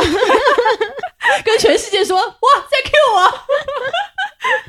对跟我说他后悔了，他第二天发微信在我们群里说昨天不 应该说多了，说多 了。就是重点是在于那个局其实没有拼酒啊，也没有人在劝嗯酒，但是艺人就越喝越多，越喝越多，越喝越多，然后喝到最后就开始就是艺人的话滔滔不绝，哦滔滔不然绝，后哦还蛮常找人聊天，我们不跟他说话就跑隔壁店再找人聊啊天。对对对对就在各种店里面穿梭。嗯，对，这也是我们在南京玩的一个特点，因为它有趣的店有时候会连着好几家，而且这些嗯都老很板、熟哦，这个我北京的朋友也说过这个事儿，我上次嗯带他玩儿，他也说，就是连着好几家咖啡店，嗯，或者好几家酒吧，这些老板之间关系是非常友好的。嗯对对，你完全可以拿这家店的东西到那一家去，或者是你说我刚在那一家吃了喝了什么，我接着到你这儿，他们互相之间也都认识，不会说大就家很松有竞争弛关系。嗯嗯，上次我带他先在小康喝完，然后后面有个小馆子，啊，小馆子也好喝。对，我说嗯你可以去那儿。他说啊，我可以把小康的东西带过去吗？会不会生气？我说不会啊，他们都上海人就是这股子劲 儿。干嘛开地图炮？ 对啊。不，我觉得我的意思就是说我们会比较谨慎。对对对，但我就嗯想说，就是南京比较厉害的地方，就是说有的时候就是过度谦和会失去态度，但我觉得南京人是有态度的，就你们嗯滚人这么多，对不 对？就南京是个很有态度的城市，嗯呃，对，他会认可你，就大家干这一行，有时候其实是一个认可。比如我们嗯去那个 Southern Trip，嗯，隔壁店的那个老板他们是刚开的，嗯他就会到这家店来聊天，嗯，因为他们都喜欢酒，嗯所以他们会聊到一起，是这样的嗯一个心理。不是说我们是同行会竞争，而是我们有共同的爱好，我们都在这开店，蛮也健康有的这种，嗯，也有嗯共同话题呀、嗯是这样。科子老师作为南京常住人口哈，给大家推荐了一些吃的，然后和喝的地方，然后我作为第二号游客，居然还在聊这个话题。对啊，因为上次来的时候，其实很多知名的景点我们都没去，因为时间比较赶，什么总统府呀、什么鸡鸣 山、牛首山之类的都没有去。也是在科子老师推荐下，然后我们去了两个博物馆。哎，我发现真是博物馆大赏哎，南京。哦，上次是的，对，而且也蛮近的这两个博物馆，一个是那个六朝博物馆，还有一个是、那个嗯江宁织造，江宁织造博物馆，对我们两个是一起去的。然后我个人就还蛮推荐那个六朝博物馆的，因为嗯首先第一个，我觉得我相信哈，就是大多数人对六朝古都的六朝哪六朝根本就不是很清楚， 就因为是这样的，就是你一进去，它就会有一个历史年代表，对，然后我们站在那儿说，这上面的皇帝怎么一个都不认识？真的看了半天，哦也只没认识上个过李几天煜班儿李煜啊李啊李煜李后主，除了那个就是最后会写诗的人，其他人就几乎啊还有就昭明文选，啊张那明个张太子对那个那对个对，萧衍是吧？萧衍，对，你看，我们就只能说是剩下的人就萧没衍还了是。萧统，哎，不是知了，道，啊没事不 重 要。可能人在聊就出现文盲的状况，就那整排的皇帝的名字一堆人，然后我我们两个就是愣愣的在那儿说这都谁啊，真的是，然后完全对不上号。然后我们两个人就说：“天呐，就是感觉这个历史是很断片，因为毕竟在我们以前学历史的时候，基本上这段历史都是一笔带过就结束了。嗯嗯嗯因为说实话，历史研究也没有那么的清晰。对，我觉得魏晋南北朝里应该在历史研究里面最不清晰的一段之魏一晋了南吧？北朝最清晰的应该就是竹林七贤吧，就发疯的几位几这个个故人事。告诉 大家，就该是写也诗是要也写是诗尧，哦也 是滚人，你看这也是南京的滚人，又是南京鬼人啊。 是吧？对，然后至于什么哪个朝皇帝是干了什么事情，就完全就是不清楚。然后，所以我想说，本着这个除了长肉还要长点知识的这个精神， 然后我们俩就去了这个六朝博物馆。首先，第一个我觉得那个馆还是挺新的，就整体来说还是蛮新的。第二是我还蛮喜欢它二楼还是三楼的一个布置，就是它做了一些六朝时期的一些风土人情，然后包括一些器皿的一些展览。然后再往上的话是六朝名人的一些展。我先说说看，就第一个，我们去看那个六朝那个器皿的，就是一些展览。首先，第一个，我觉得它的意境布置的很好，一走进去，它是有一排竹林，嗯嗯，然后竹林前面是有块幕布，所以竹影会打在那个幕布哦上，对，就其实还蛮漂亮的。嗯，所以科子老师，你推荐我们你自己没去过吗？对对，我没 去过。哦如此不走心，江宁织造我去过，然后六朝我没去过。我为啥推荐？是因为那个博物院你们又约不到嘛，就算约到人也巨多。嗯这两个馆我因为我去过江宁织造，我觉得他们情况至少是差不多，嗯就是你稍微花几十块钱、二三十块钱对，就可以享受很舒服的空调和很现代的布展。他们都是新馆，哦好，那我们反向安利你，快去一下。知道了知道对了。嗯六朝，我觉得是真 的暑假很过了安利我 再去。 对，然后第一我就觉得它那个布景非常的清幽，就是感嗯觉非常好。当然，我当时也看到了一些网红在那儿拍照什么，就是很那没很打办法破那个意境。但是你进去看，你会发现它的布展蛮用心的，就这是第一个。然后它的那个整个的布展是那种就是 S 回廊型的布展，嗯，对，然后所以器皿都是这样穿插的，并不是一个厅一个厅的，是这样穿插的。其实器皿本身我倒觉得没有给我留下很深刻的印象，嗯，但是因为王羲之的这个书法，对所以整个休息区隔帘幕布都是用兰亭集序的大的幕布， 就是你坐在屏对，风，对相当做于一就些是每屏个场景隔的就断是对周转都是靠嗯兰亭啊集于序是来来就做隔断的。哎，当时我觉得蛮有意思的，因为我们俩就坐在那儿。我们就坐在那儿看那个书法的那个一个一个隔断，觉得哎，这个感觉还蛮好的。除了人有点多之外，但是我感觉哦整个布展还是蛮用心的。然后我还有一块印象比较深的，就是它有一块区域是做木刻的，呃，一些书法的展览，包括他会把那个拓印拓下来给你看，他们当时的木刻书法是什么样子的，哦，嗯，包括也会有一些，比如说“之”这个字，王羲之的“之”字，在他的这个书法里有多少种写哦法？他有一块是专门介绍你怎么去识别这个“之”这个字的。哎，我觉得还挺有意思的，这是第一个。然后第二个呢，就是他楼上会有一个人物介绍，他会根据就是六朝的这个顺序，然后会介绍一些名人。嗯，然后呢，这个个部分就是让我们大受震撼。就 再次感受到自己没有文化，对对吧？对，我我就觉得我自认我文化学的还不错，然后然后到了上面之后我就惊呆了，就是我跟杰西两个人我们要走，我就说哟。这个人也是也是也是六朝的，就比如说我们俩真的说哟，祖冲之是六朝的人，就是小时候就会念三点一四 一五九二六，六，然后也知道祖冲之这人牛逼，但是你不知道他是六朝的，就是这个我我真的是不知道。我也然不后知道，你们告诉我才知道。对，然后这次我来我才发现他出生在南京，他是南对京他居然是人南京是嗯人，南京人，好不好？啊嗯真的。然后我想说，天哪，真是文盲。然后 包括顾恺之，我其实也不知道他是，我也不知道我也不知道啊。这个我们知道他有很多那种知名的一些画呀什么的，但是我不知道他是不是六朝人，嗯，对，所以我当时在那里就觉得，哎呦，大受震撼。从那个地方你能感觉到，就整个南京的那个文化氛围是嗯非常重的，包括他出的一些文学家啊、科学家呀、嗯艺术啊，还有哲学家，对，哲学家就是都是在南京这个地方产生的嘛。对然后我们就聊，就是觉得南京是一个蛮特别的地方，说它特别其实是一个，呃，很难描述啊，就是因为它虽然是个古都，但是你会发现这六朝它其实时间都很短嘛，最短的应该只有二十几年就灭亡了，嗯嗯。宋齐梁陈的话是对的，对对，就只有对二十几年，对所以长夜一百多年，对对对，就没有东多进少西对，进，但是大家都很喜欢在南京建都，哎，这也蛮有意思 的，对吧？然后第二呢，就是它的时间存活的都不是太长，就一直在亡国，然后建国、 亡国的更替当中，就是它非常的动荡，以及我感觉就是刚刚我们提到南京人之所以这么淡定，我觉得就是因为看多了，就是、 哦，也有道理。这些君王来了说啊，今天的这个城头变换大王旗，然后一会儿就是又换了一个，就是对于那人觉得哦，皇帝嘛，见就过 是见的多了，我们见的皇帝是吧？你们见什么都多，对吧？所以我觉得南京人的气质就是那种，反正你们要在在我这见，见就见呗。嗯但是呢，一会儿就亡了， 就是也 不要咒人家不是一会儿就亡了呀？是呀，就你想想看，从东吴开始建这个政权，对吧？再到六朝，对嗯吧？然后明朝稍微好点儿，但是很快就迁都了。对，嗯对，就好不容易朱元璋把这个首都建在了南京，嗯还建了明故宫，对对对，然后还想想说大干一番，结果对吧？就朱棣就给他牵走了， 然后对，然后你看好不容易民国政府、嗯蒋介石，然后又在这儿，孙中山又在这儿，然后好不容易对吧？被我们伟大的 这个 对，新赶走了，嗯对，临时政府都在这边，所以我就觉得南京这个城市整个弥漫着一股亡国气。对嚯，对我感觉这个城市有王气，但是它又不是那么足， 就不像啊，北京、嗯，对对对对，西安，你会感觉这两个城市特别有王气，就还是很那稳重。种盛世的那种嗯对对嗯对，宏大感，南是的京没有太宏大，对，但是大家又喜欢在这儿建都，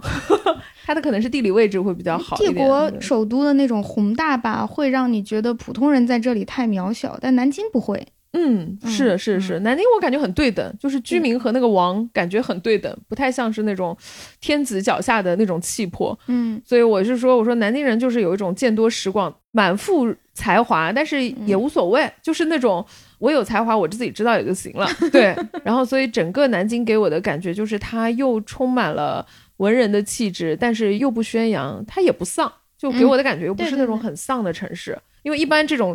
好像经历了一些繁华之后的城市，都会有种落败感，就是那落倒也寞没亡有啊亡族。我觉得南嗯京也没有，嗯对，南京有一种小富即安的感觉。嗯，嗯对，就是南京好像自古都是一个，就是大家会来这里怀古，啊，对吧？对 对，包括对唐朝，嗯，像什么嗯刘禹锡啊、李白啊，嗯其实来这都是怀古。嗯你讲的时候，我正好想到我看那本书，它叫《谈判中的城市空间：城市化与晚明南京》。它关注的哦就是肃的事，啊，名字是有点严肃，因为它确实是个蛮严肃的研究，但是挺有意思的。一个是他关注的就是晚明这个时期，嗯为啥他会想到这个主题？就是晚明就正好是你说的这个问题，首都迁走了，南京在首都刚被迁走之后的一段时间，其实是有点落寞的。嗯，而且当时迁都，他是强行要求把一些富商啊这些人是要嗯，强行要求你搬到北京去的，所以人口锐减，很多活动就没有了。而且你原本作为一个政治中心，没有政治之后，你就没有了中心。对，就空掉了这个是城。但是很快呢，南京就被商业填满了，嗯因为这个地方的交通位置很好，对它本身经济也还不错，很嗯快的它就转成了一个商业中心。嗯所以那个作者他关注这个时期，就是他发现，在晚明的南京出现一个现象，就是原本朱元璋在这里规划，按照首都去规划的很多东西，嗯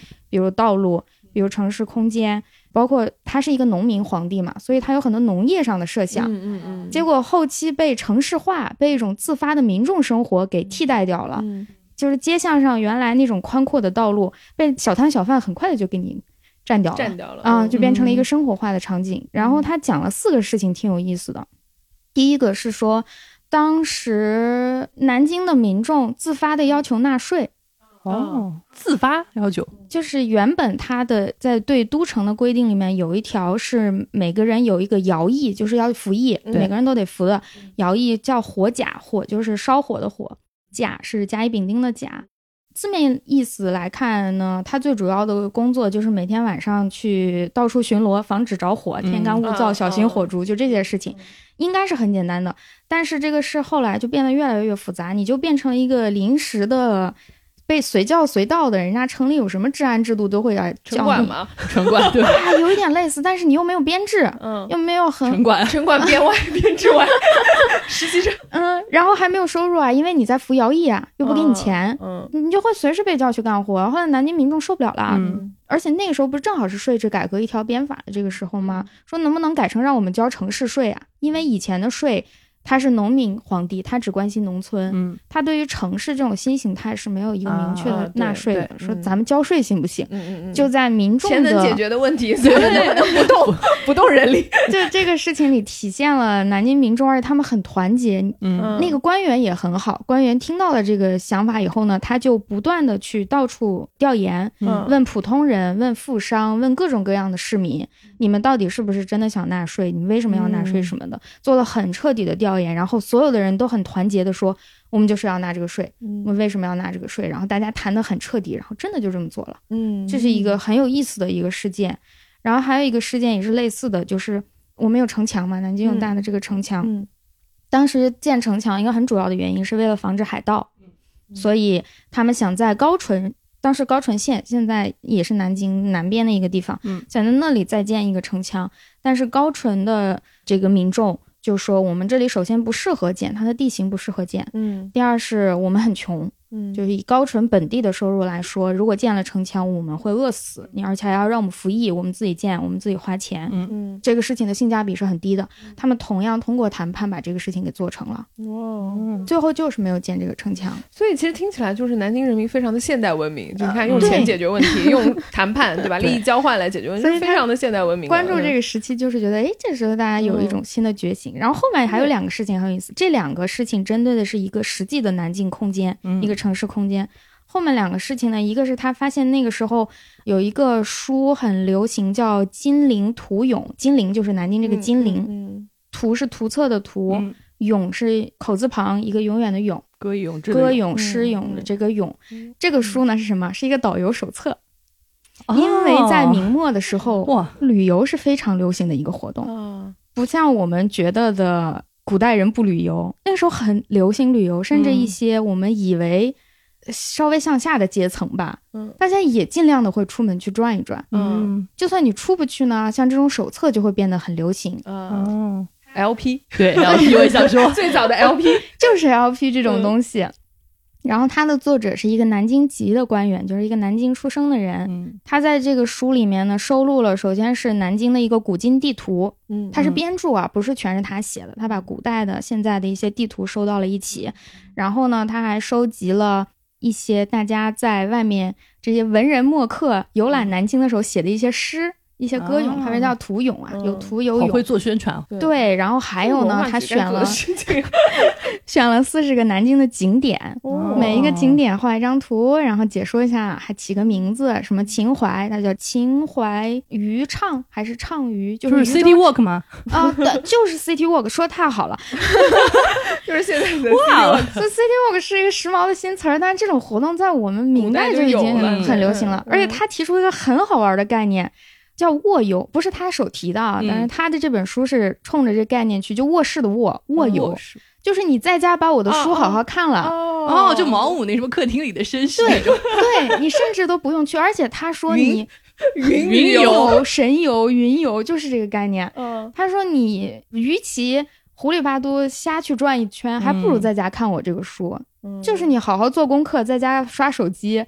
小红书，说小的红道理书， 对，可能比你去现场胡乱转的效果还好。嗯其实概念还挺新的，对，嗯所以它是构建了一个大家想象中的南京这个城市。实际，因为它有他个人的视角，嗯，包括皇帝所谓的都城的视角，所以那个也并不是一个真实的南京，是一个主观的南京。嗯，嗯但是这个想象中的南京是非常流行的，那个书卖的巨好，嗯还再版过，就一出来就卖光了，然后马上再版。哦，嗯，他举的最后一个例子就是，当时因为大家很流行出门嘛，嗯，所以呢，有一种特殊的形式叫客谈，客是客人的客，嗯谈是谈话的谈，嗯，就是记录了你跟你的客人之间谈话的内容，啊，就是我们这样聊播客对吧？就是播客，我就想说，这就是锵锵行播客天下，啊，因为大家都这样去出门旅游，你会见到很多客人，也会有人客人来找你，你会成为客人，等等等等的这种闲谈。然后南京就成为了一个客谈的一个很重要的主题，大家会哇聊哦南京的， 你看街看头我们巷我现在尾没什么长进啊。对呀、你看我们玩的都是一些古人玩剩下玩剩下的的，对啊真我的，看除了完那也个没觉有得早 C 晚全都有看了啊。半天不就是导游手册、CT Walk，还对有播客，播就客这种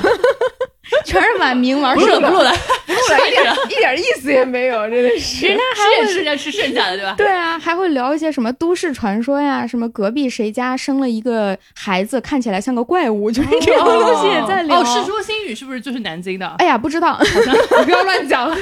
年代来说应该是这样吧？反正就是类似的这种主题，在整个那个时代就是很流行的。嗯然后，所以在那种大家街头巷尾的谈论里面，又构成了一个新的南京。这个南京也不是实际存在的，哦是它很像我们现在对于，比方说香港或者纽约。哦比如你经常看香港电影的话，你心里有一个香港，但那个可能不是真实的香港。哦，所以南京一直还是一个精神符号，对不对？它是有很是深的文化文化输底出蕴的。嗯它从一个政治中心转为商业中心之后，它又有了一个文化的一个层嗯面，所以这个城市是有很多层次的。嗯，嗯，突然觉得自己变得高级了起来。哎，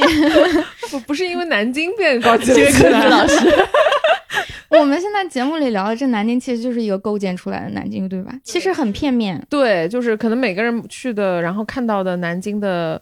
当下，当时看到嗯南京的，比如说吃的也好，喝的也好，玩的也好，然后遇到的人也好，有可能比如说大家就没有办法认识什么爱指路的大爷，对吧？但我一次可能遇到了两三个，对吧？对然后我对就会跟别人说，哎，你看南京人特别热情，特别爱指路，是吧？也是个小样本。对对对对对，然后可就能有给人会喜欢南京，有人不喜欢，他们的感受就跟咱们未必一样，对，但是都是想象力。对，我觉得跟心境也有关系。就是如果比如说年轻的时候，我想当时我也来过南京，但我没有那么喜欢，然后最后我还是选择了其他的城市，对吧？对对对，我觉得跟大家的心境有关系。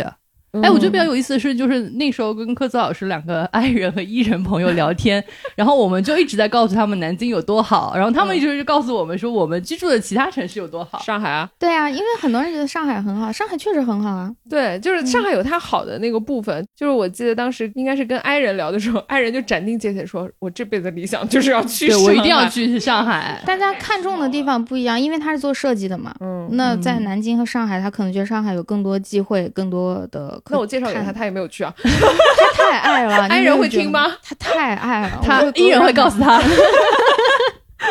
说：“嘿，哥们，听听我 节目。”不是，我觉得就是我们每个人其实都是有一个想象中的城市，就嗯我们想象中南京是这样，然后我们来之后可能有另外一个版本，然后我觉得一样，就是可能南京的朋友们想象中可能外面的世界也是另外一个样子。啊对呀、对，嗯，或者所有城市都是这样呗。嗯，对，嗯，就像我们上次在群里面也 share 一下叶兆言嘛，就是说嗯南京就像是帕慕克笔下的，哦他可能是哦最爱写南京的作家了吧？对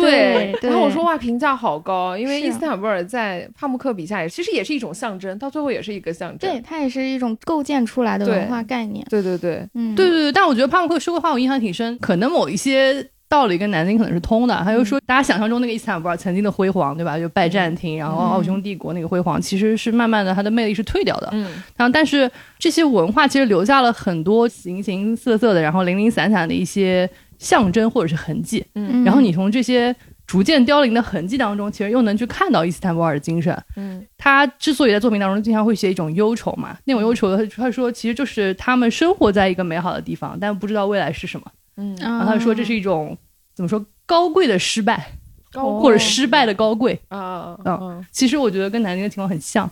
哎对这样看来是，我觉得高贵的失败是挺适合南京这个城市的，嗯对，或者说失败的高贵，就是那个对词。对对所以拿我觉得帕慕克 去跟叶兆言比，还挺有意思 的。是不是很难评？这个很难很 难评，评，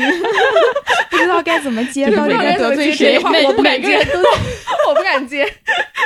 不，我不是说文学上的成就吧，我们就嗯说其实就是大家都是心目中有一个城市。其实这次南京回去之后，因为我们在聊这件事情，我在嗯说就是大家有的时候会忽略自己所在的城市或者自己熟悉的地方到底有多好。啊？因为你太习惯这个城市对了。我那个做人类学那个嗯朋友，他之前录节目说了一句话，说我们经常在他者的眼中找到自己。我小后明来老师想， 很多事情其实都是这个道理。嗯嗯，就是你去看其他的国家或者其他的民族、其他的什么人，所谓他者，当然这个他者不是嗯表面意义的这种，嗯嗯大家经常是你要通过那个才能比较出你是谁。如果世界上只有你自己，你是不知道你是谁的。嗯，对，就是那个叫什么“往昔即嗯异乡”，嗯嗯嗯就是说，我们其实去另外一个城市也好，或者是我们去怀念以前的所谓的一段历史，民国也好，或者是明清也好，或者是主令七贤这样的对风流人物也好，其实都是在去想象，就我们和他们有什么不同。其实我觉得对去思考这些，其实就是在找我们自己，就知道我们对自己想要什么，我们喜欢什 么。嗯，可只能说现阶段吧，因为我回去有思考过，如果在我二十多岁的时候、嗯我来南京，我可能也不会有现在的是啊，这种是啊感多觉，感得慨看你对自己，对对对嗯你的心境有什么变化。哦在辞职之后来，我觉得也是不一样的。呃，其实我觉得有一方面也不光是年纪，我觉得南京其实呃有一种打开方式。我觉得如果你把南京当做一个旅游城市来，我觉得嗯可能没有那么嗨。啊，哎你不对要期待对它吧给你很大的因为刺南激京，比如是说的你会觉得它是个南方城市，但它又不像江南，比如园林秀美啊，对然后有对很多就是很柔软的部哎，分，我喜欢它这一点，又不南又不北，就是硬核江南，对吧？对因为你是滚人嘛。 对，就是所以我说不要把南京当做一个旅游城市打开，我觉得南京打开的正确方式就是把它当做一个就是生活生活的地地方对你在这待两天，我说实话，我觉得它的景点都不惊艳。对，是这对样吧的对它它没有什么单项拿得出手的嘛。对你要是看山看水，你去浙江，对吧？然后沙漠什么，你就去西北。嗯然，后杭州有个大西湖，你就觉得说，哎，好像挺好的。对，我前两天刚从西湖回来，就是刚去到边儿上，我想这跟玄武湖也差不多嘛，再走两步，哇，好大啊， 真是不一样啊！对 对，就比如说断桥，就是它有一些非常经典的一些画面，其实是非常有代表性。我觉得你提到湖，可能就会想到西湖；提到山，可能就会想到别的地方。嗯，对，南京缺少这么惊艳的部分，除了红山动 物园。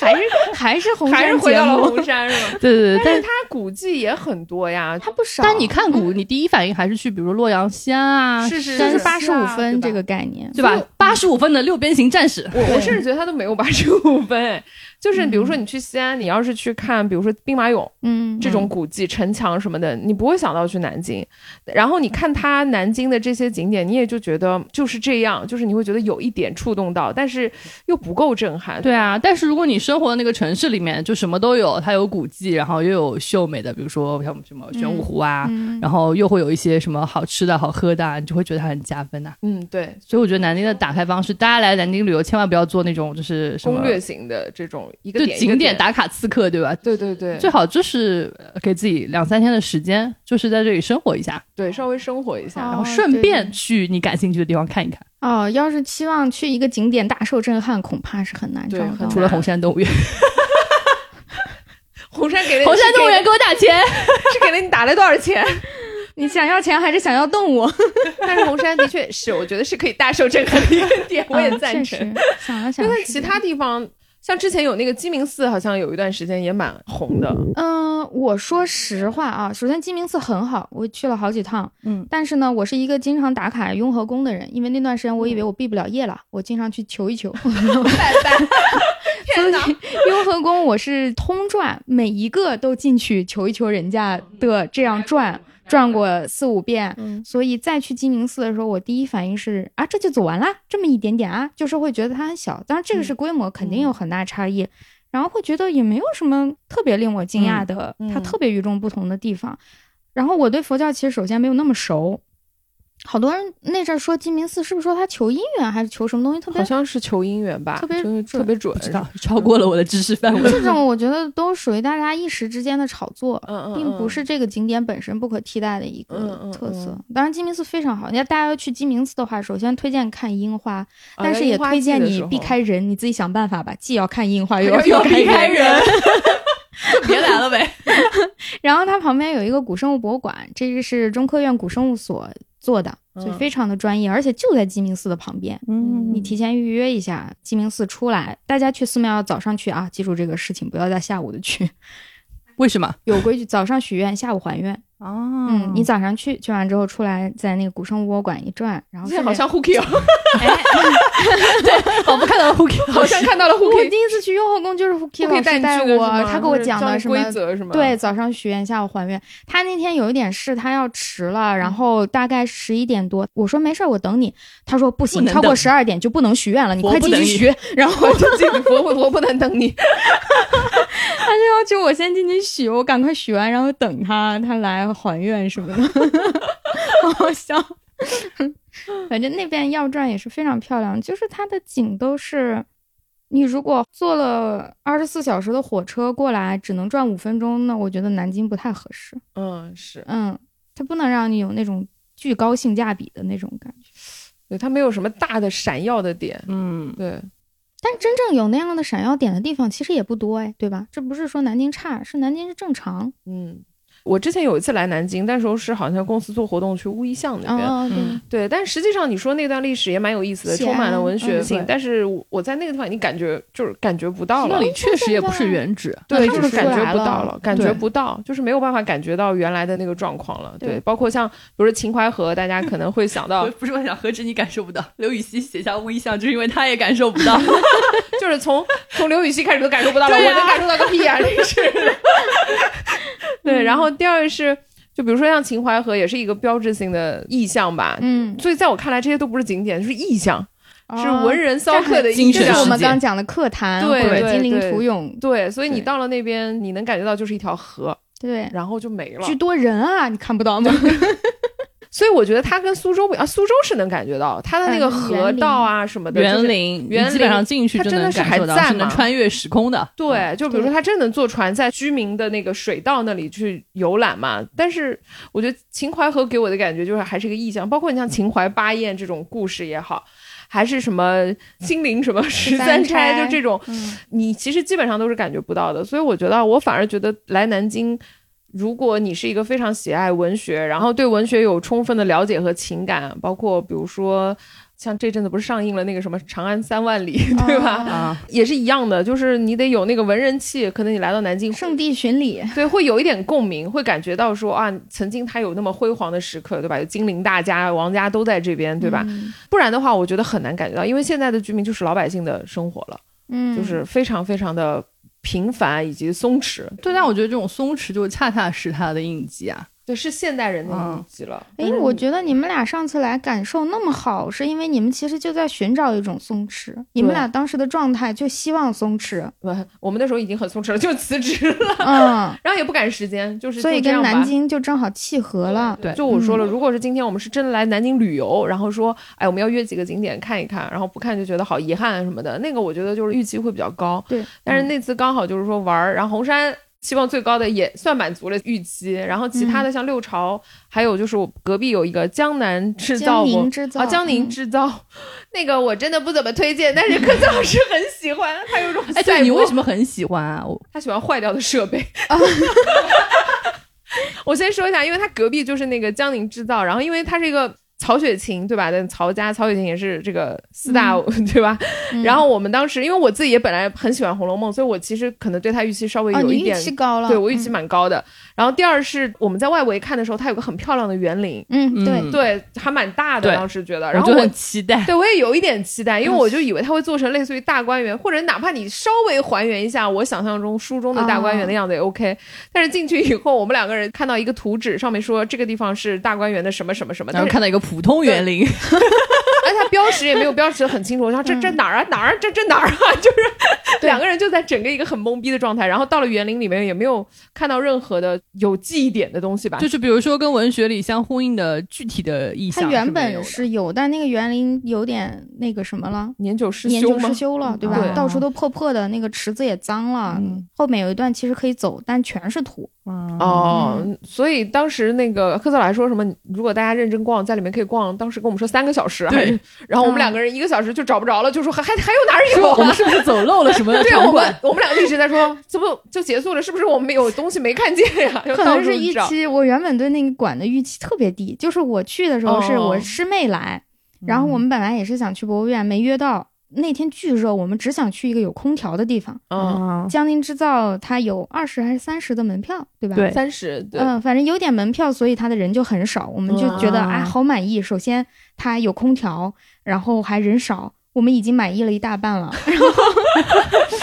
果然是对预人期的问预期题。我又预计它可能是一个逛二十分钟的地方，我嗯觉得这个主题没什么可展的。事实上，它的展品真的也没有那么多，对吧？嗯它如果只是展那个特别精华的展品，真也就看二十分钟。对，但是他努力的，甚至没有，甚至我没我有想象不出来还有什么我觉精得华的它整理。有一个比较大的问题，就是它没有太多真实的对文物，对对，啊，嗯对，只没有东西一，些很少量的啊它部是分，就是很少关联都有一些远，对或者说它的收藏价值感觉也一般，就那没更办多的法，是一好东西些肯定也不会留他那儿啊了。那个布展逻辑上可能有点问题。嗯一方面，他想介绍，比如说曹雪芹、曹寅这个家族的历史上历真史实的一对对个他背其实景。嗯想做有两个主题，一个是江宁织造云嗯锦，对一个是《红《红楼梦》，梦》，对，但他没有没有融合的很好。是的，是的，嗯是的，我的运气太低，所以去了以后觉得，诶，还不错。其实你要仔细看，比如他有什么云锦制作的纪录片，嗯我俩就坐那儿从头到尾看了两三遍。其实你仔细看还挺有意思的。你们没有看到吗？我们看到了，我们没有觉得有意思，但是我还是被南京小朋友震撼到。就当时我们应该是在答题，在猜那个就是哦 十二金钗，因为它现在有一个馆是那个《红楼梦》馆，嗯然后它有一个非常教学的互动，因为它没什么东西可展嘛，红楼嗯梦》本来就是一个虚拟的作品， 所以它会放一些影片什么。第二嗯个是它会呃有一个那种。互动的东西就是一个屏幕，然后上面出一答题幅板图，然后让你猜这个图写的是谁，对就好几台机嗯对器，然后我们就小镇做题家的基因就开始苏醒，对想说然后说我们来，我们来， 我们俩 没有我不会的， 因为我超熟，你知道吗，对，好像出来判词啊让你猜是谁，对吧？就是一张好像图，是一张图。刚开始嗯啊嗯它有两种玩法，一种是出判词让你猜，一种是出一张图片，对让让你猜这那个个人是谁。嗯，然后当时我们两个人就雄心壮志的站在一台机器前面，然后出了第一张图，两个人就说：“嗯，袭人，嗯，那个薛宝钗，嗯。 然后就两个人就是想说这这到底谁啊？突然卡住了，突然卡住，然后旁边小朋友说：“花袭人。”然 后看看然后我就说：“啊！” 结果就答对了。我你知道吗将信将疑，然后按一下发现对了，了然南后京小朋友对《红楼梦》，然后我就 说哇，你好厉害！他说哦，没有，这题我刚答过。就小朋友都很热心来帮你答题，然后后来小朋友就他也在看嘛，他就在看了一张图，他说嗯，然后我说迎春，迎春，贾迎春， 就整个人两个人出现一种就是你争我抢的状态。 对，就大概会有这样子一个互动的一个机器。就可能是我唯一觉得有好玩印象深刻的有印地象方深刻的地对你方。们然后说坏掉那个机器，我喜欢它是因为它是一个连续的屏幕，对吧？好几个屏幕拼在一起，展示当时的那个市井面貌。对那个 CG 建模感觉好像就很穷 的 对，样子是很穷。它如果真的全部都好着，那屏幕全好着，我觉得挺没劲儿的。但是呢，它中间有一张坏了，那个屏幕坏了之后，它没有办法显示正常的图片，它显示了 Windows 自带的那个开屏是吗？开屏，就是那个大田字儿，嗯，一个窗户，它是个 Windows 嘛，嗯，一个窗户往外看，所以就变成了那个市井图像到这里走入了窗户，哦然后走进了现实世界，那个屏幕又是环形的，我嗯，和我师妹大为震撼，啊我们说哇，哦感觉走自己出要来穿了越了， 对，这是一个时光门，这是一个什嗯么异次元的门，哦你通过这个门可以走进那个世界，那那个世嗯界的人也可以走出来。我俩在那里胡说，所以 对这个 印就是象有很种深。自取其乐。 因为那天真的很热，因为那馆里真是没有什么嗯特别能看，就只能在这个坏掉的仪器上大面。家顺便看看可以。如果对你真特意去，我我懂了，以后不特意推荐。我还有一个印象蛮深刻，因为我们当时说为什么那么多仪器坏掉，是因为它那里有一些《红楼梦》的藏本，嗯，就是它后来变成了一个电子屏，你可以在上面读。然后我刚想说，哎，那我看一下这个电子屏，然后旁边小孩说坏了 坏了，就非常的扫兴，你知道吗？这两个小朋友该不是志愿不者不吧？不，是不是另外一个小朋友换了一个小朋友，就直接说这个坏了没用了，然后普通南京市民，就非常热心的南。京好普 通啊！你聊到这里，但我有一个，我到最后那个《红楼梦》的展厅出来的时候，它有一个很大的屏，我不知道你有没有印象，就是《红楼梦》展厅出来以后有个很大的屏幕。杰西当时已经走了，我当时还被那个屏幕还吸引到了，是他在讲就是宝玉出嫁，对宝玉出家，哦他用了一个动画的方式，就是宝玉穿了一个红色的大的披风，在雪地里向他爸爸磕了个头，然后就嗯跟着对空空道人，就是他们俩走了。嗯，然后当时他配了一些音乐，其实他那个画风非常的粗粗糙但是我大家粗糙，所以我走了，虽然走了嘛， 我但就是走了。嗯我当时还挺有感触的，因为第一个，我当时觉得说，就是你自己再回想一下，曹雪芹本身最后在北京西山，然后写了这个作品，哦写到一半就没了。而且他曾经这么辉煌过，像江宁知道前面他有很多的对呀、辉煌的时刻，对吧？嗯然后家族什么接待什么皇帝到他家，对吧？嗯什么都吃过，什么都见过。你看他就是典型的南京人，就是哦，还真是啊，对，就是都见过，就最好的对我啊都见过了。但最后就是什么高贵的失败，失败的高嗯贵嗯贵的失败，就是满纸荒唐言，白茫茫白茫一茫片片，真干净。就我在想，哇，感觉就是只有在南京这个地方生活过、见过、吃过、用过的人，他才能到最后生命的尽头，才能看到说，哦，最后其实你看，大家都一样，嗯一抔黄土是吧？然后白茫茫大地真干净。我觉得南京人在我看来，他就很看得开，嗯就是他的那种看得开，才能保证他能够很平稳、很温吞吞的在这边，就是好好的生活，就是嗯我的感觉是这样，他没有那种不服气，说哈，老子当年是怎么样一个贵族，然后怎么落魄什么样子。但是他最后留下的作品，你看他最后的作品的立意，并不是说我当年家族多辉煌，我多牛逼，而是最后告诉大家，你看都是看穿了，对对对对。我觉得当时给我的这个感觉就是很像南京这个地方，它的历史的氛围和它人的气质都非常的像，你这也是自己给自己找乐子，就跟我看那个 Windows 一 样嘛，有道理，有道理，有嘲笑我看 Windows 吗。我没有嘲笑，因为当时科子老师有放了这张照片放到群里之后，嗯我跟杰西大受震撼，说我靠， 就是说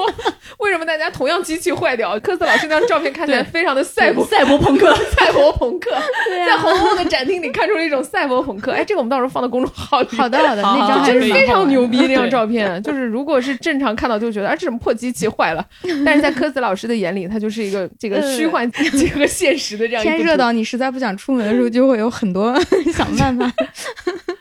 对，这样的我们就嗯推荐了好几个、算是景点吧，而且我我甚至觉得我都不愿意称之为景点，就是大家逛逛的地方。嗯对，因为大的嗯景点其实我们都没去。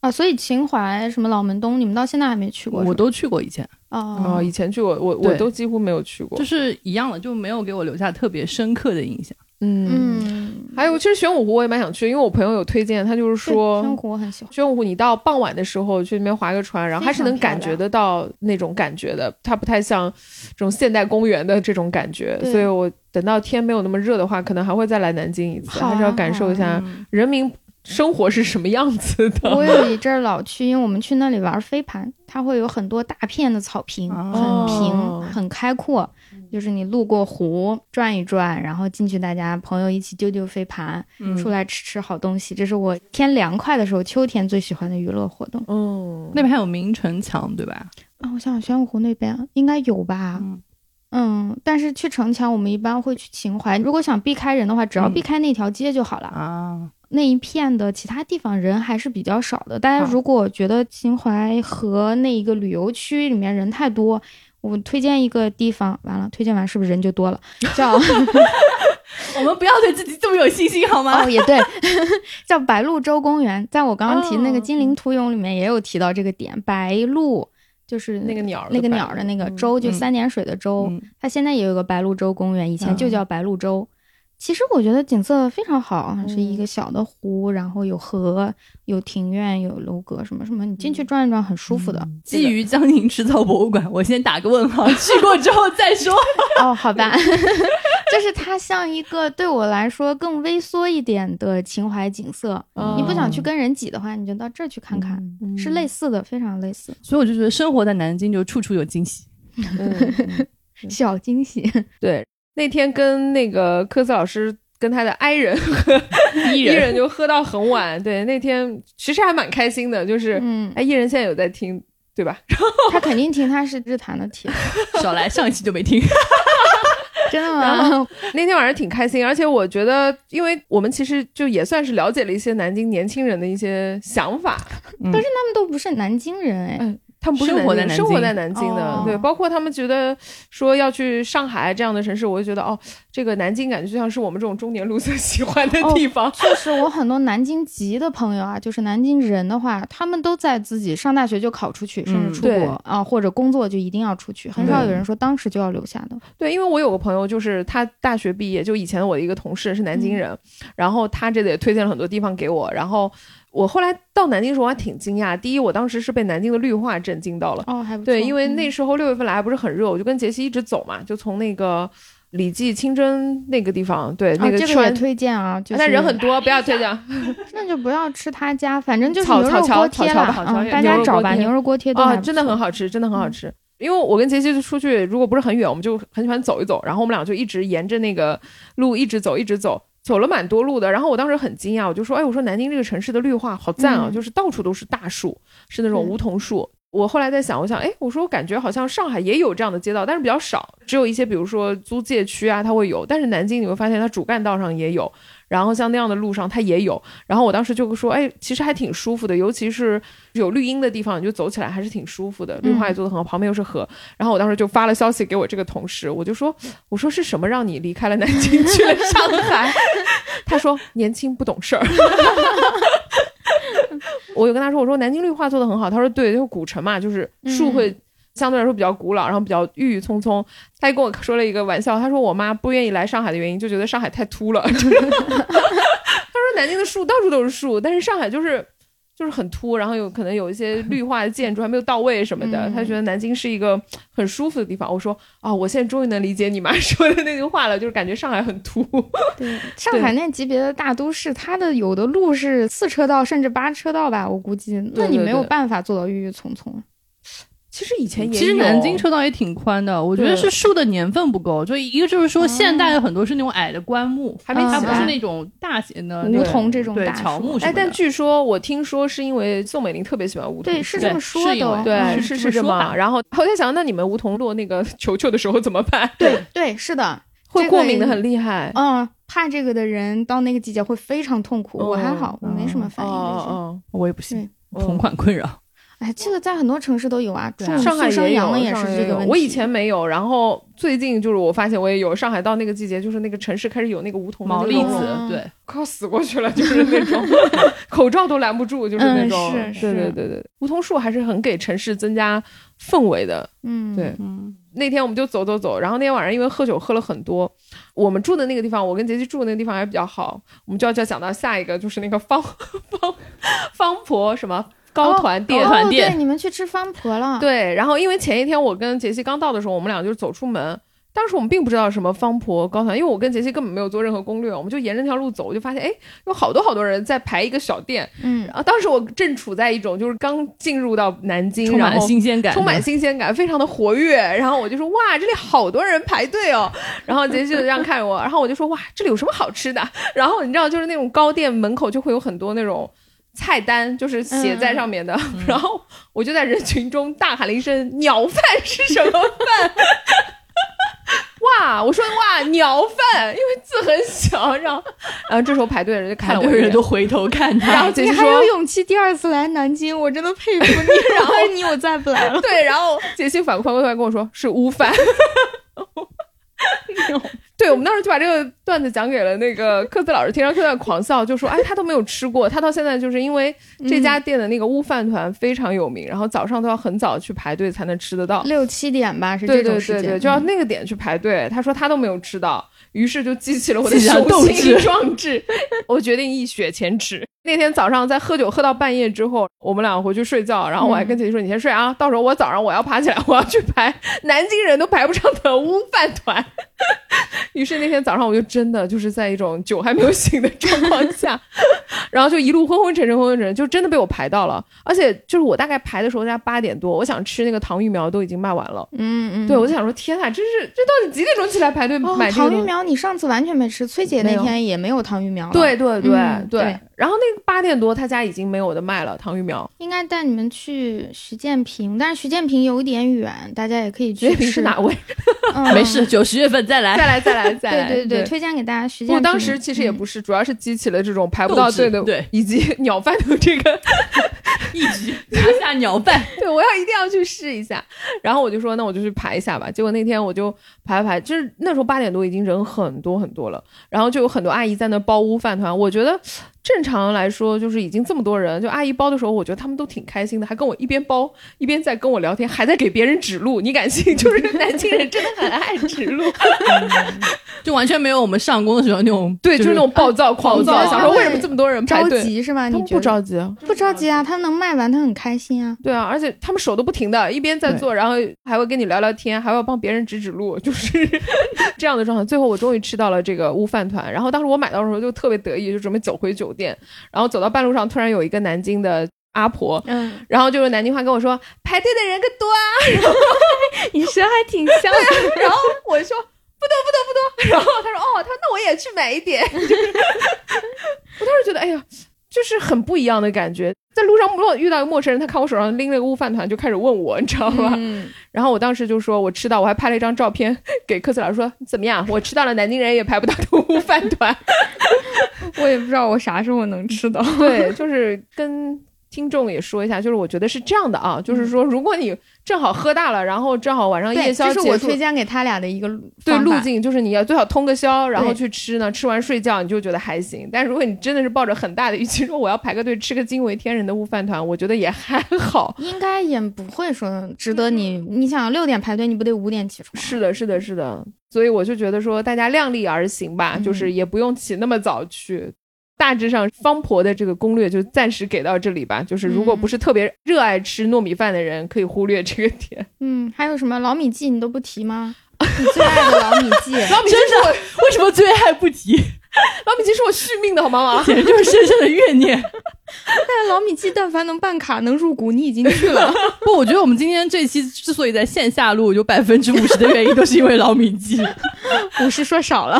对，因为老米记是这样，就是当时我跟杰西在那个房间里面，我们想说吃点什么呢？因为我当时吃过那个张云烤鸭，我就说那我点个烤鸭吧，我们在房间里吃。哎，你不是买的徐家鸭子吗？没有徐家是第二天，哦嗯对，那是我们第一天吃的，就是每一只鸡或鸭子 我们都要问候一遍， 然后我们就先点了，因为我们在那个平市街那儿买，正好买回来，哦，那边有个皮肚面很好吃，算了，下次吧。对，下次下次， 然后我就点了烤鸭，然后杰西就说那我点个甜点吧，然后他就点了老米记，其实我也不知道老米记是什 么，反正我也不知道，对，咱俩就是点了，结果点来以后无知者无畏。结果惊人的好吃，真的是惊人的好吃，很惊讶。我们就安利给了科子老师，然后科嗯子老师就一直说、我对老米记有偏见，因为他的装修风格非常的哦 我网是网说红。我就是以前我没有他吃没过吃它的之时前候，嗯嗯，我路过它，我以为它是那种网红他真的店长得很像网红店，对对真的但很是像我像也不好是吃的网红店，第一对次吃完之后，嗯，。很好吃 这么好吃，对，然后我就要说到我跟杰西，就是几乎每天都要去老米记续差不不命是几 乎几乎拿掉，就是 每就天是都每吃天啊要去吃，对，然后就要点那个酒酿啊、豆花呀、什么的，嗯因为我觉得我所有爱吃的东西，他竟然都能放到一碗里。我想去吃老米记我。们该去吃饭我要了。去吃续命的老米记了。对对，我们今天就是聊了很多关于南京的吃喝玩乐的一个点，以及就是我们各自推荐了一些印象比较深刻的呃一些适合就是南京来生活或者南京来旅行的一些点哈。嗯然后总体来说就四个字，就是我爱南京，但是不能放。哎，别说 了，嗯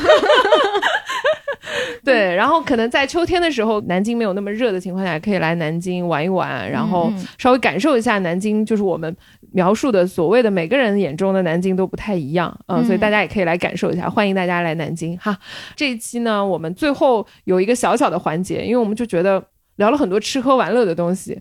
总该就是唾手可得的东西，可以向大家推荐一下。我所以啊推荐我给你就们决南定京也不现实，你不对能马上来。对对，毕竟我们不能提供车票，对吧？我们自己的车票，老板也没让报一 下。然后还想最想说的是这一句， 对对，所以推荐一些大家可以马上得到的东西。对，要不杰西先来吧，啊，我还想推荐个节目哎，没有人让你推荐没节关目系，我要先精神再物质。好，可啊以。，好我要推荐《锵锵行天下》的第三季。谁让你推荐这个？ 谁让你推荐这个 了？真是的。呃，因为这个节目其实出来有一段时间了，但因为我刚看完，就刚好他聊的这一季就是聊江南。嗯我觉得我们今天因为非常没有知识的方式每聊次了东南浩在京，里面也非常没知识，他在里面就一直说：“ 哇，我好美，Oh my god！” 对对对对，我想说里面有知识的也不是窦文涛。就这一季，就是各地的嘉宾非常的精彩，然后就有好几个就给我们留下非常深刻的印象。然后刚好大家可以用这种方式打开一下真正的江南，然后江南的一些好吃的啊、好玩的是什么样子，所以推荐大家看一下。嗯，还要想给大家安利一个东西，就是因为我上次有说要去洗牙，然后我去洗牙的时候，就平常其实那个医生都会帮我做一些抛光啊，或者是嗯那个喷砂。因为我是一个重度的茶、咖啡和红酒的爱好者，就每一个都会留下污渍，靠刷牙是刷不掉的。哦那平常我去洗牙的时候，医生都会帮我去做一些打磨。然后这一次医生说那个污渍的面积比较小，他说他就不做抛光了，因为他说抛光它毕竟有物理伤害，然后会影响到牙釉质。呃，他就推荐给我一样东西，然后我就想推荐给大家，就是洁牙粉，那跟牙膏有啥区别呀？ 就是它是粉状的牙膏。那我为啥不用牙膏啊？对啊，其实大家牙齿要美白就有两种方式嘛，一种就是化学的那种方式，就是嗯其实会对牙釉质有伤害，嗯然后另外一种就是物理的方式。但物理方式如果自己在家想实现的话，就是用那个洁牙粉，因为它是颗粒状的，所以你刷牙的时候呢，就是它的功效是差不多的，嗯同时它还能帮你打磨牙齿表面的一些就是物 质。有哦推荐的品牌吗？没有哎，因为我记得以前大 S 有推台湾的那个荐过对不对对，那个可以，以。那个可以，对，是吗其实不太挑品牌，在加拿大买正规品牌，或者是 有没有什么品牌要赞助我们？ 就是一般正规品牌都可以啦，但是就是一定要注意，就是使用的时候只能用一个星期，然后就要停下来。哦是每天要用，呃，就是你替代牙膏就好了，就比如说哦嗯你两次刷牙或者三次刷牙，你就用一天用一次也可以，但基本上就用一周就要停下来，因为它还是对牙齿有伤害的。哦啊、嗯对，它是就是非常温和的磨砂的效所果。以它是会让牙齿美白是吗？对，就是如果你跟我一样，就是爱喝茶啊、咖啡啊，或者是有时候喝红酒这种，就会留下那种痕迹的话，它是能去掉的，大概一个星期左右。但我有个问题，它会有残留吗？因为那种颗粒，我觉得在嘴巴里就很不舒服。请问你用完牙膏会漱口吗？会，但是它会干净啊，因为颗粒我不确定，就是它会会。融化掉。哦、哦，OK，对，所以就非常推荐大家用一下。好的。嗯科子老师呢？哦，我呀，我要推荐按摩仪，按摩哪个部 位？它是比较小，这么大，这么大，这么大，这么大，它是多么大？你们说一下。听看我说这么大是多大？呃，半个枕头吧，半个枕半头，个枕头啊这比较小，这么大，这么 这么小半哎个枕头按很摩仪小，很哦，嗯好吧，你就可以，你想按肩就按肩，想按腰就按腰，就是它可以是固随便定摆，在一个位置吗？不是它就是这样一个小东西，你想把它放哪儿放哪儿，你放椅子上啊嘛，然后你靠上去就好了。这个东西是因为，首先我妈在老家那边的房子里有一个豪华按摩椅，对，啊、就是嗯长辈们几好万像都有块的这那种东种西，啊，他用了非常好，他说你买一个，我说我买不起，然 后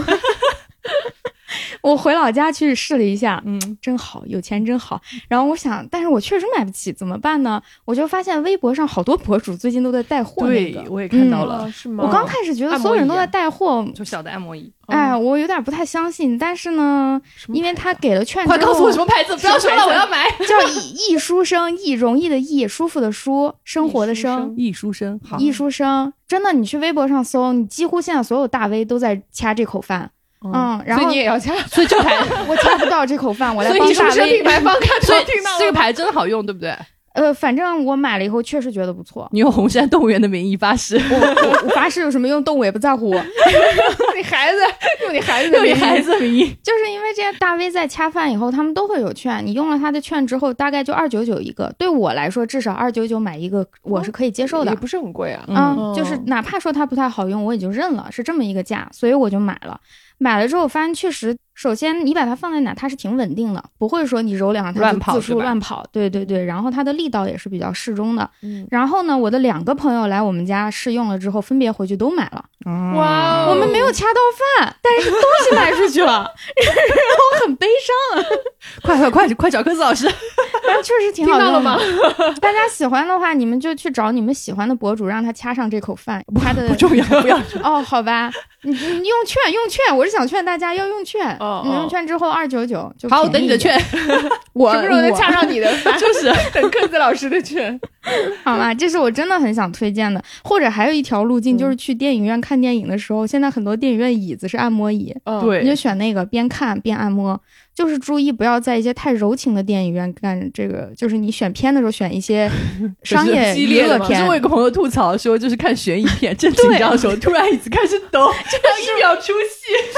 我之前看《铃芽之旅》的时候，那个男主角马上要被关起来了，很悲伤的嗯场面，电影院一片安静，然后我的椅子，嗯、 顿时松弛了。哇！我就感觉旁边的情侣在怒视我。 因为那椅子很舒服，大家如果想体验一下按摩椅，可以先去影院，二三十块钱，你先感受一次。嗯，哦，嗯好，我有被种草，有有我决定回这个去我要买一买个，对。对那你嘞，小贝嘞，有什嗯么要推荐的吗？我要推荐的就是一些刷脂 神器， 刷脂吗？对，就减脂的，因为我大概就是近期来在减脂方面颇有成就， 多有成就，对，颇有成就，多有成就，就是 天哪，我 绕口令。我我是聋的吗？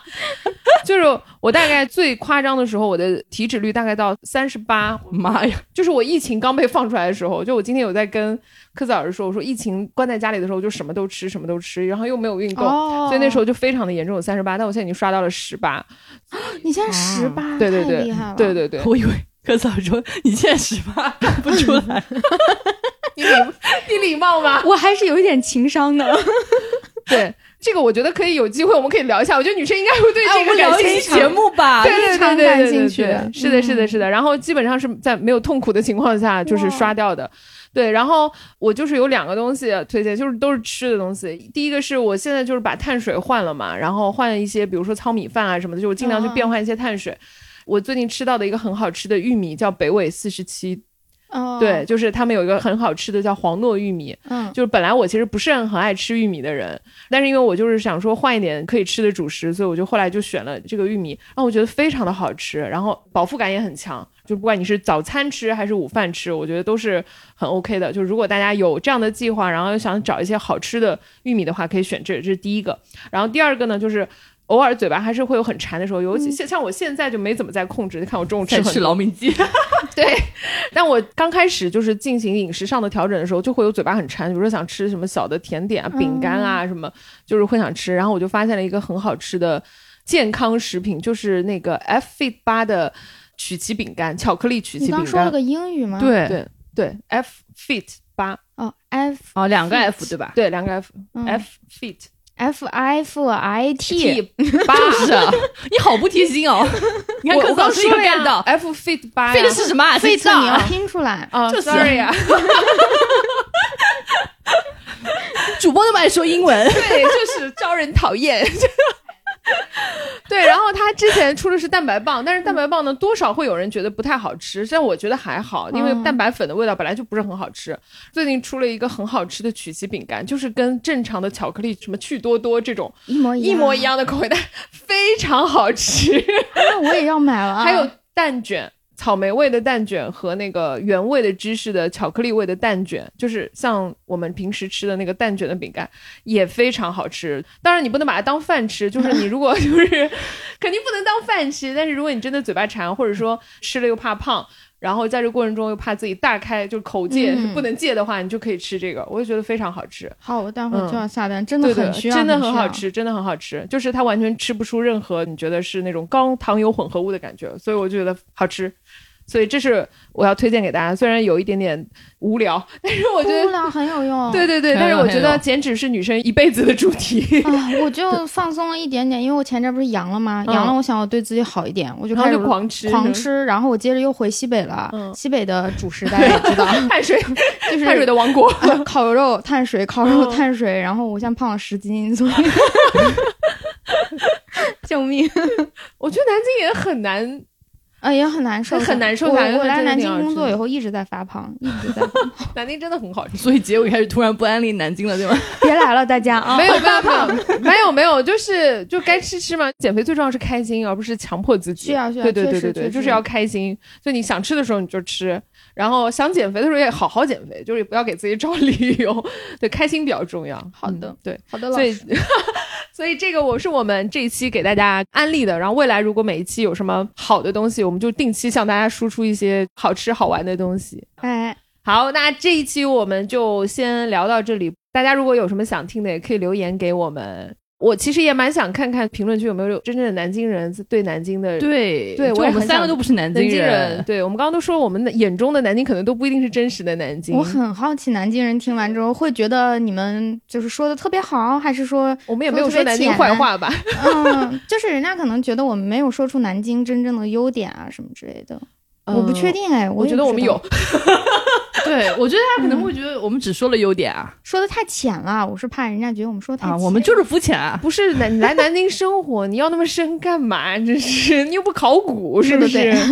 对不对？你来南京生活，主打的就是一个松弛、舒服，对吧？然后，如果对文学、对历史感兴趣的，我觉得就是要待一段时间，包括你对前面的历史要稍微深刻的了解一下，对吧？再说了，谁来咱们节目听历史？你说的 对，咱们仨也没去这个听文刘化所，对啊， 欢迎大家啊，安利一下大家刘所的节目，赶快购付费买啊！付费节目付费节目旗 下，哎，看，我们这是非常敬我们业，既然在安利比我们有名的多的节 目，我们在干 嘛？真的是非常敬业，对。哎，好吧，所以希望大家喜欢南京这个城市，因为我们自己真的是很喜欢，然后才会想说来录一期，对吧？嗯，今年找个机会来看看吧。对，嗯，然后也呼吁理性友人，然后每次都要 Q 到他，就是也尽快的来南京好吗？因为科斯老师据说已经邀请了你很多次。 对我已经习惯了，不问了，现 在好的啊，那这一期我们就先到这边。那最后一首歌，要不科斯老师来放吧？对，哎滚人。好，很尴尬。我们刚刚说推荐什么歌，其实南京的乐队非常多。如果大家喜欢摇滚或者民谣什么，你会知道南京有很多很多的乐队，嗯嗯嗯，但是呢，有个最知名的，不能播，哎呀，然后再想其他乐队呢，有时候它不是说很直接的有那种南京的代表性。我们刚刚说了几个乐队，有一些它是南京本土的，但是并不是那种知名度特别高，啊你说嗯一说出来所有人都听过那种程度，或者说我们刚谈到的像动物园钉子户，它是徐州的，其实我嗯不搜我都不知道，它其实是个徐州乐队。嗯然后我看幺七零幺就是南京现在某人开的这个 反复被 Q。这个公司它南京有个大离开的的人娱乐王国，嗯他们推荐乐队的时候，他推荐了那个叫什么《卧轨的火车》嗯嗯，他说是南京乐队，但其实沈志也不是南京人。啊，这样子啊我，也不知道他是怎么界定的这个南京乐队的，但我觉得这也是南京的一个特色。很多我以为是南京的乐队，其实不是，是因为他们长嗯期在南京活动。就是大家喜欢音乐的话，在南京是很幸福的，嗯在这儿看演出很容易。嗯， 大部分乐队的巡演都会有南京站，是的，是的但是南京很好买票，啊，对，又不像上海，就是要抢啊对什么的，对我，甚至有朋友会专门从上海来南京看演出，是是嗯因为上海票他还有抢不演唱到。会也是，也是这对样，只要他能来南京，南京既是一个很好的票仓，就是你来开一定有人看，嗯但是又对于观众来说又不需要那样去抢票，嗯所以在这儿看演出是很舒服的。哦啊，嗯，哎，说了这么半天，总之呢，还是推荐卧轨的火车吧，因为我们很喜欢 他们。小误会，反正幺七零幺敢说他是南京的乐队，我有什么不 敢呢？ 对，就是他们都就，是 我就说了，他们亲自认证他们是南京的乐队，那我们就说他们是南京的就乐 是队，啊，就是，反正不是我们说的啊。对，好，那就最应该这首是最有名的吧，叫《魂断记》。魂断记嗯，啊，那好最后就放一首卧轨的火车的《魂断记》给大家，然后希望大家这个月过得开心，拜拜拜，拜拜。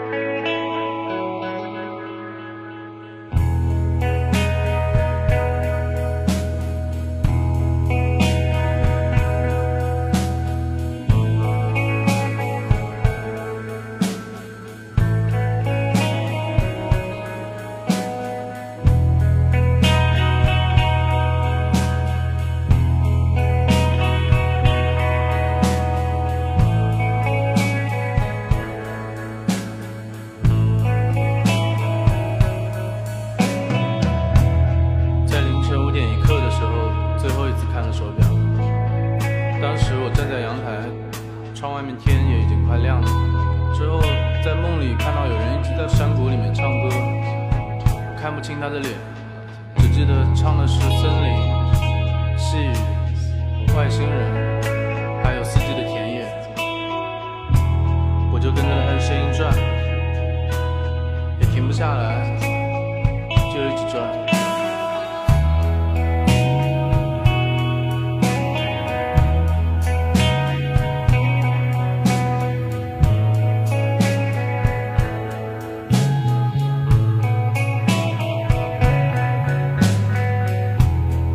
聪明的事情是你，学不会的总是我。总是用慢于常人的节拍去演奏来自经验的诉求。这黑压压的日子什么时候才是头呢？我一直看着车窗上的雨滴，也一直没有想明白，上次回家的时候看了下日历，四六年九月十三日，好像也是阴天，阵雨。谁拉着我，别让我无情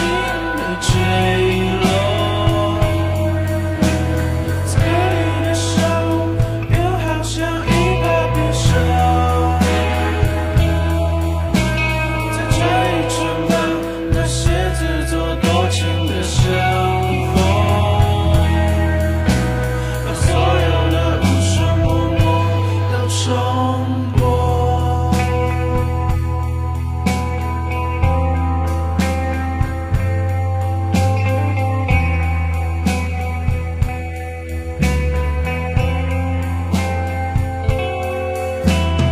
混沌的复也许光阴匆匆，唯唯诺诺的爱很清澈，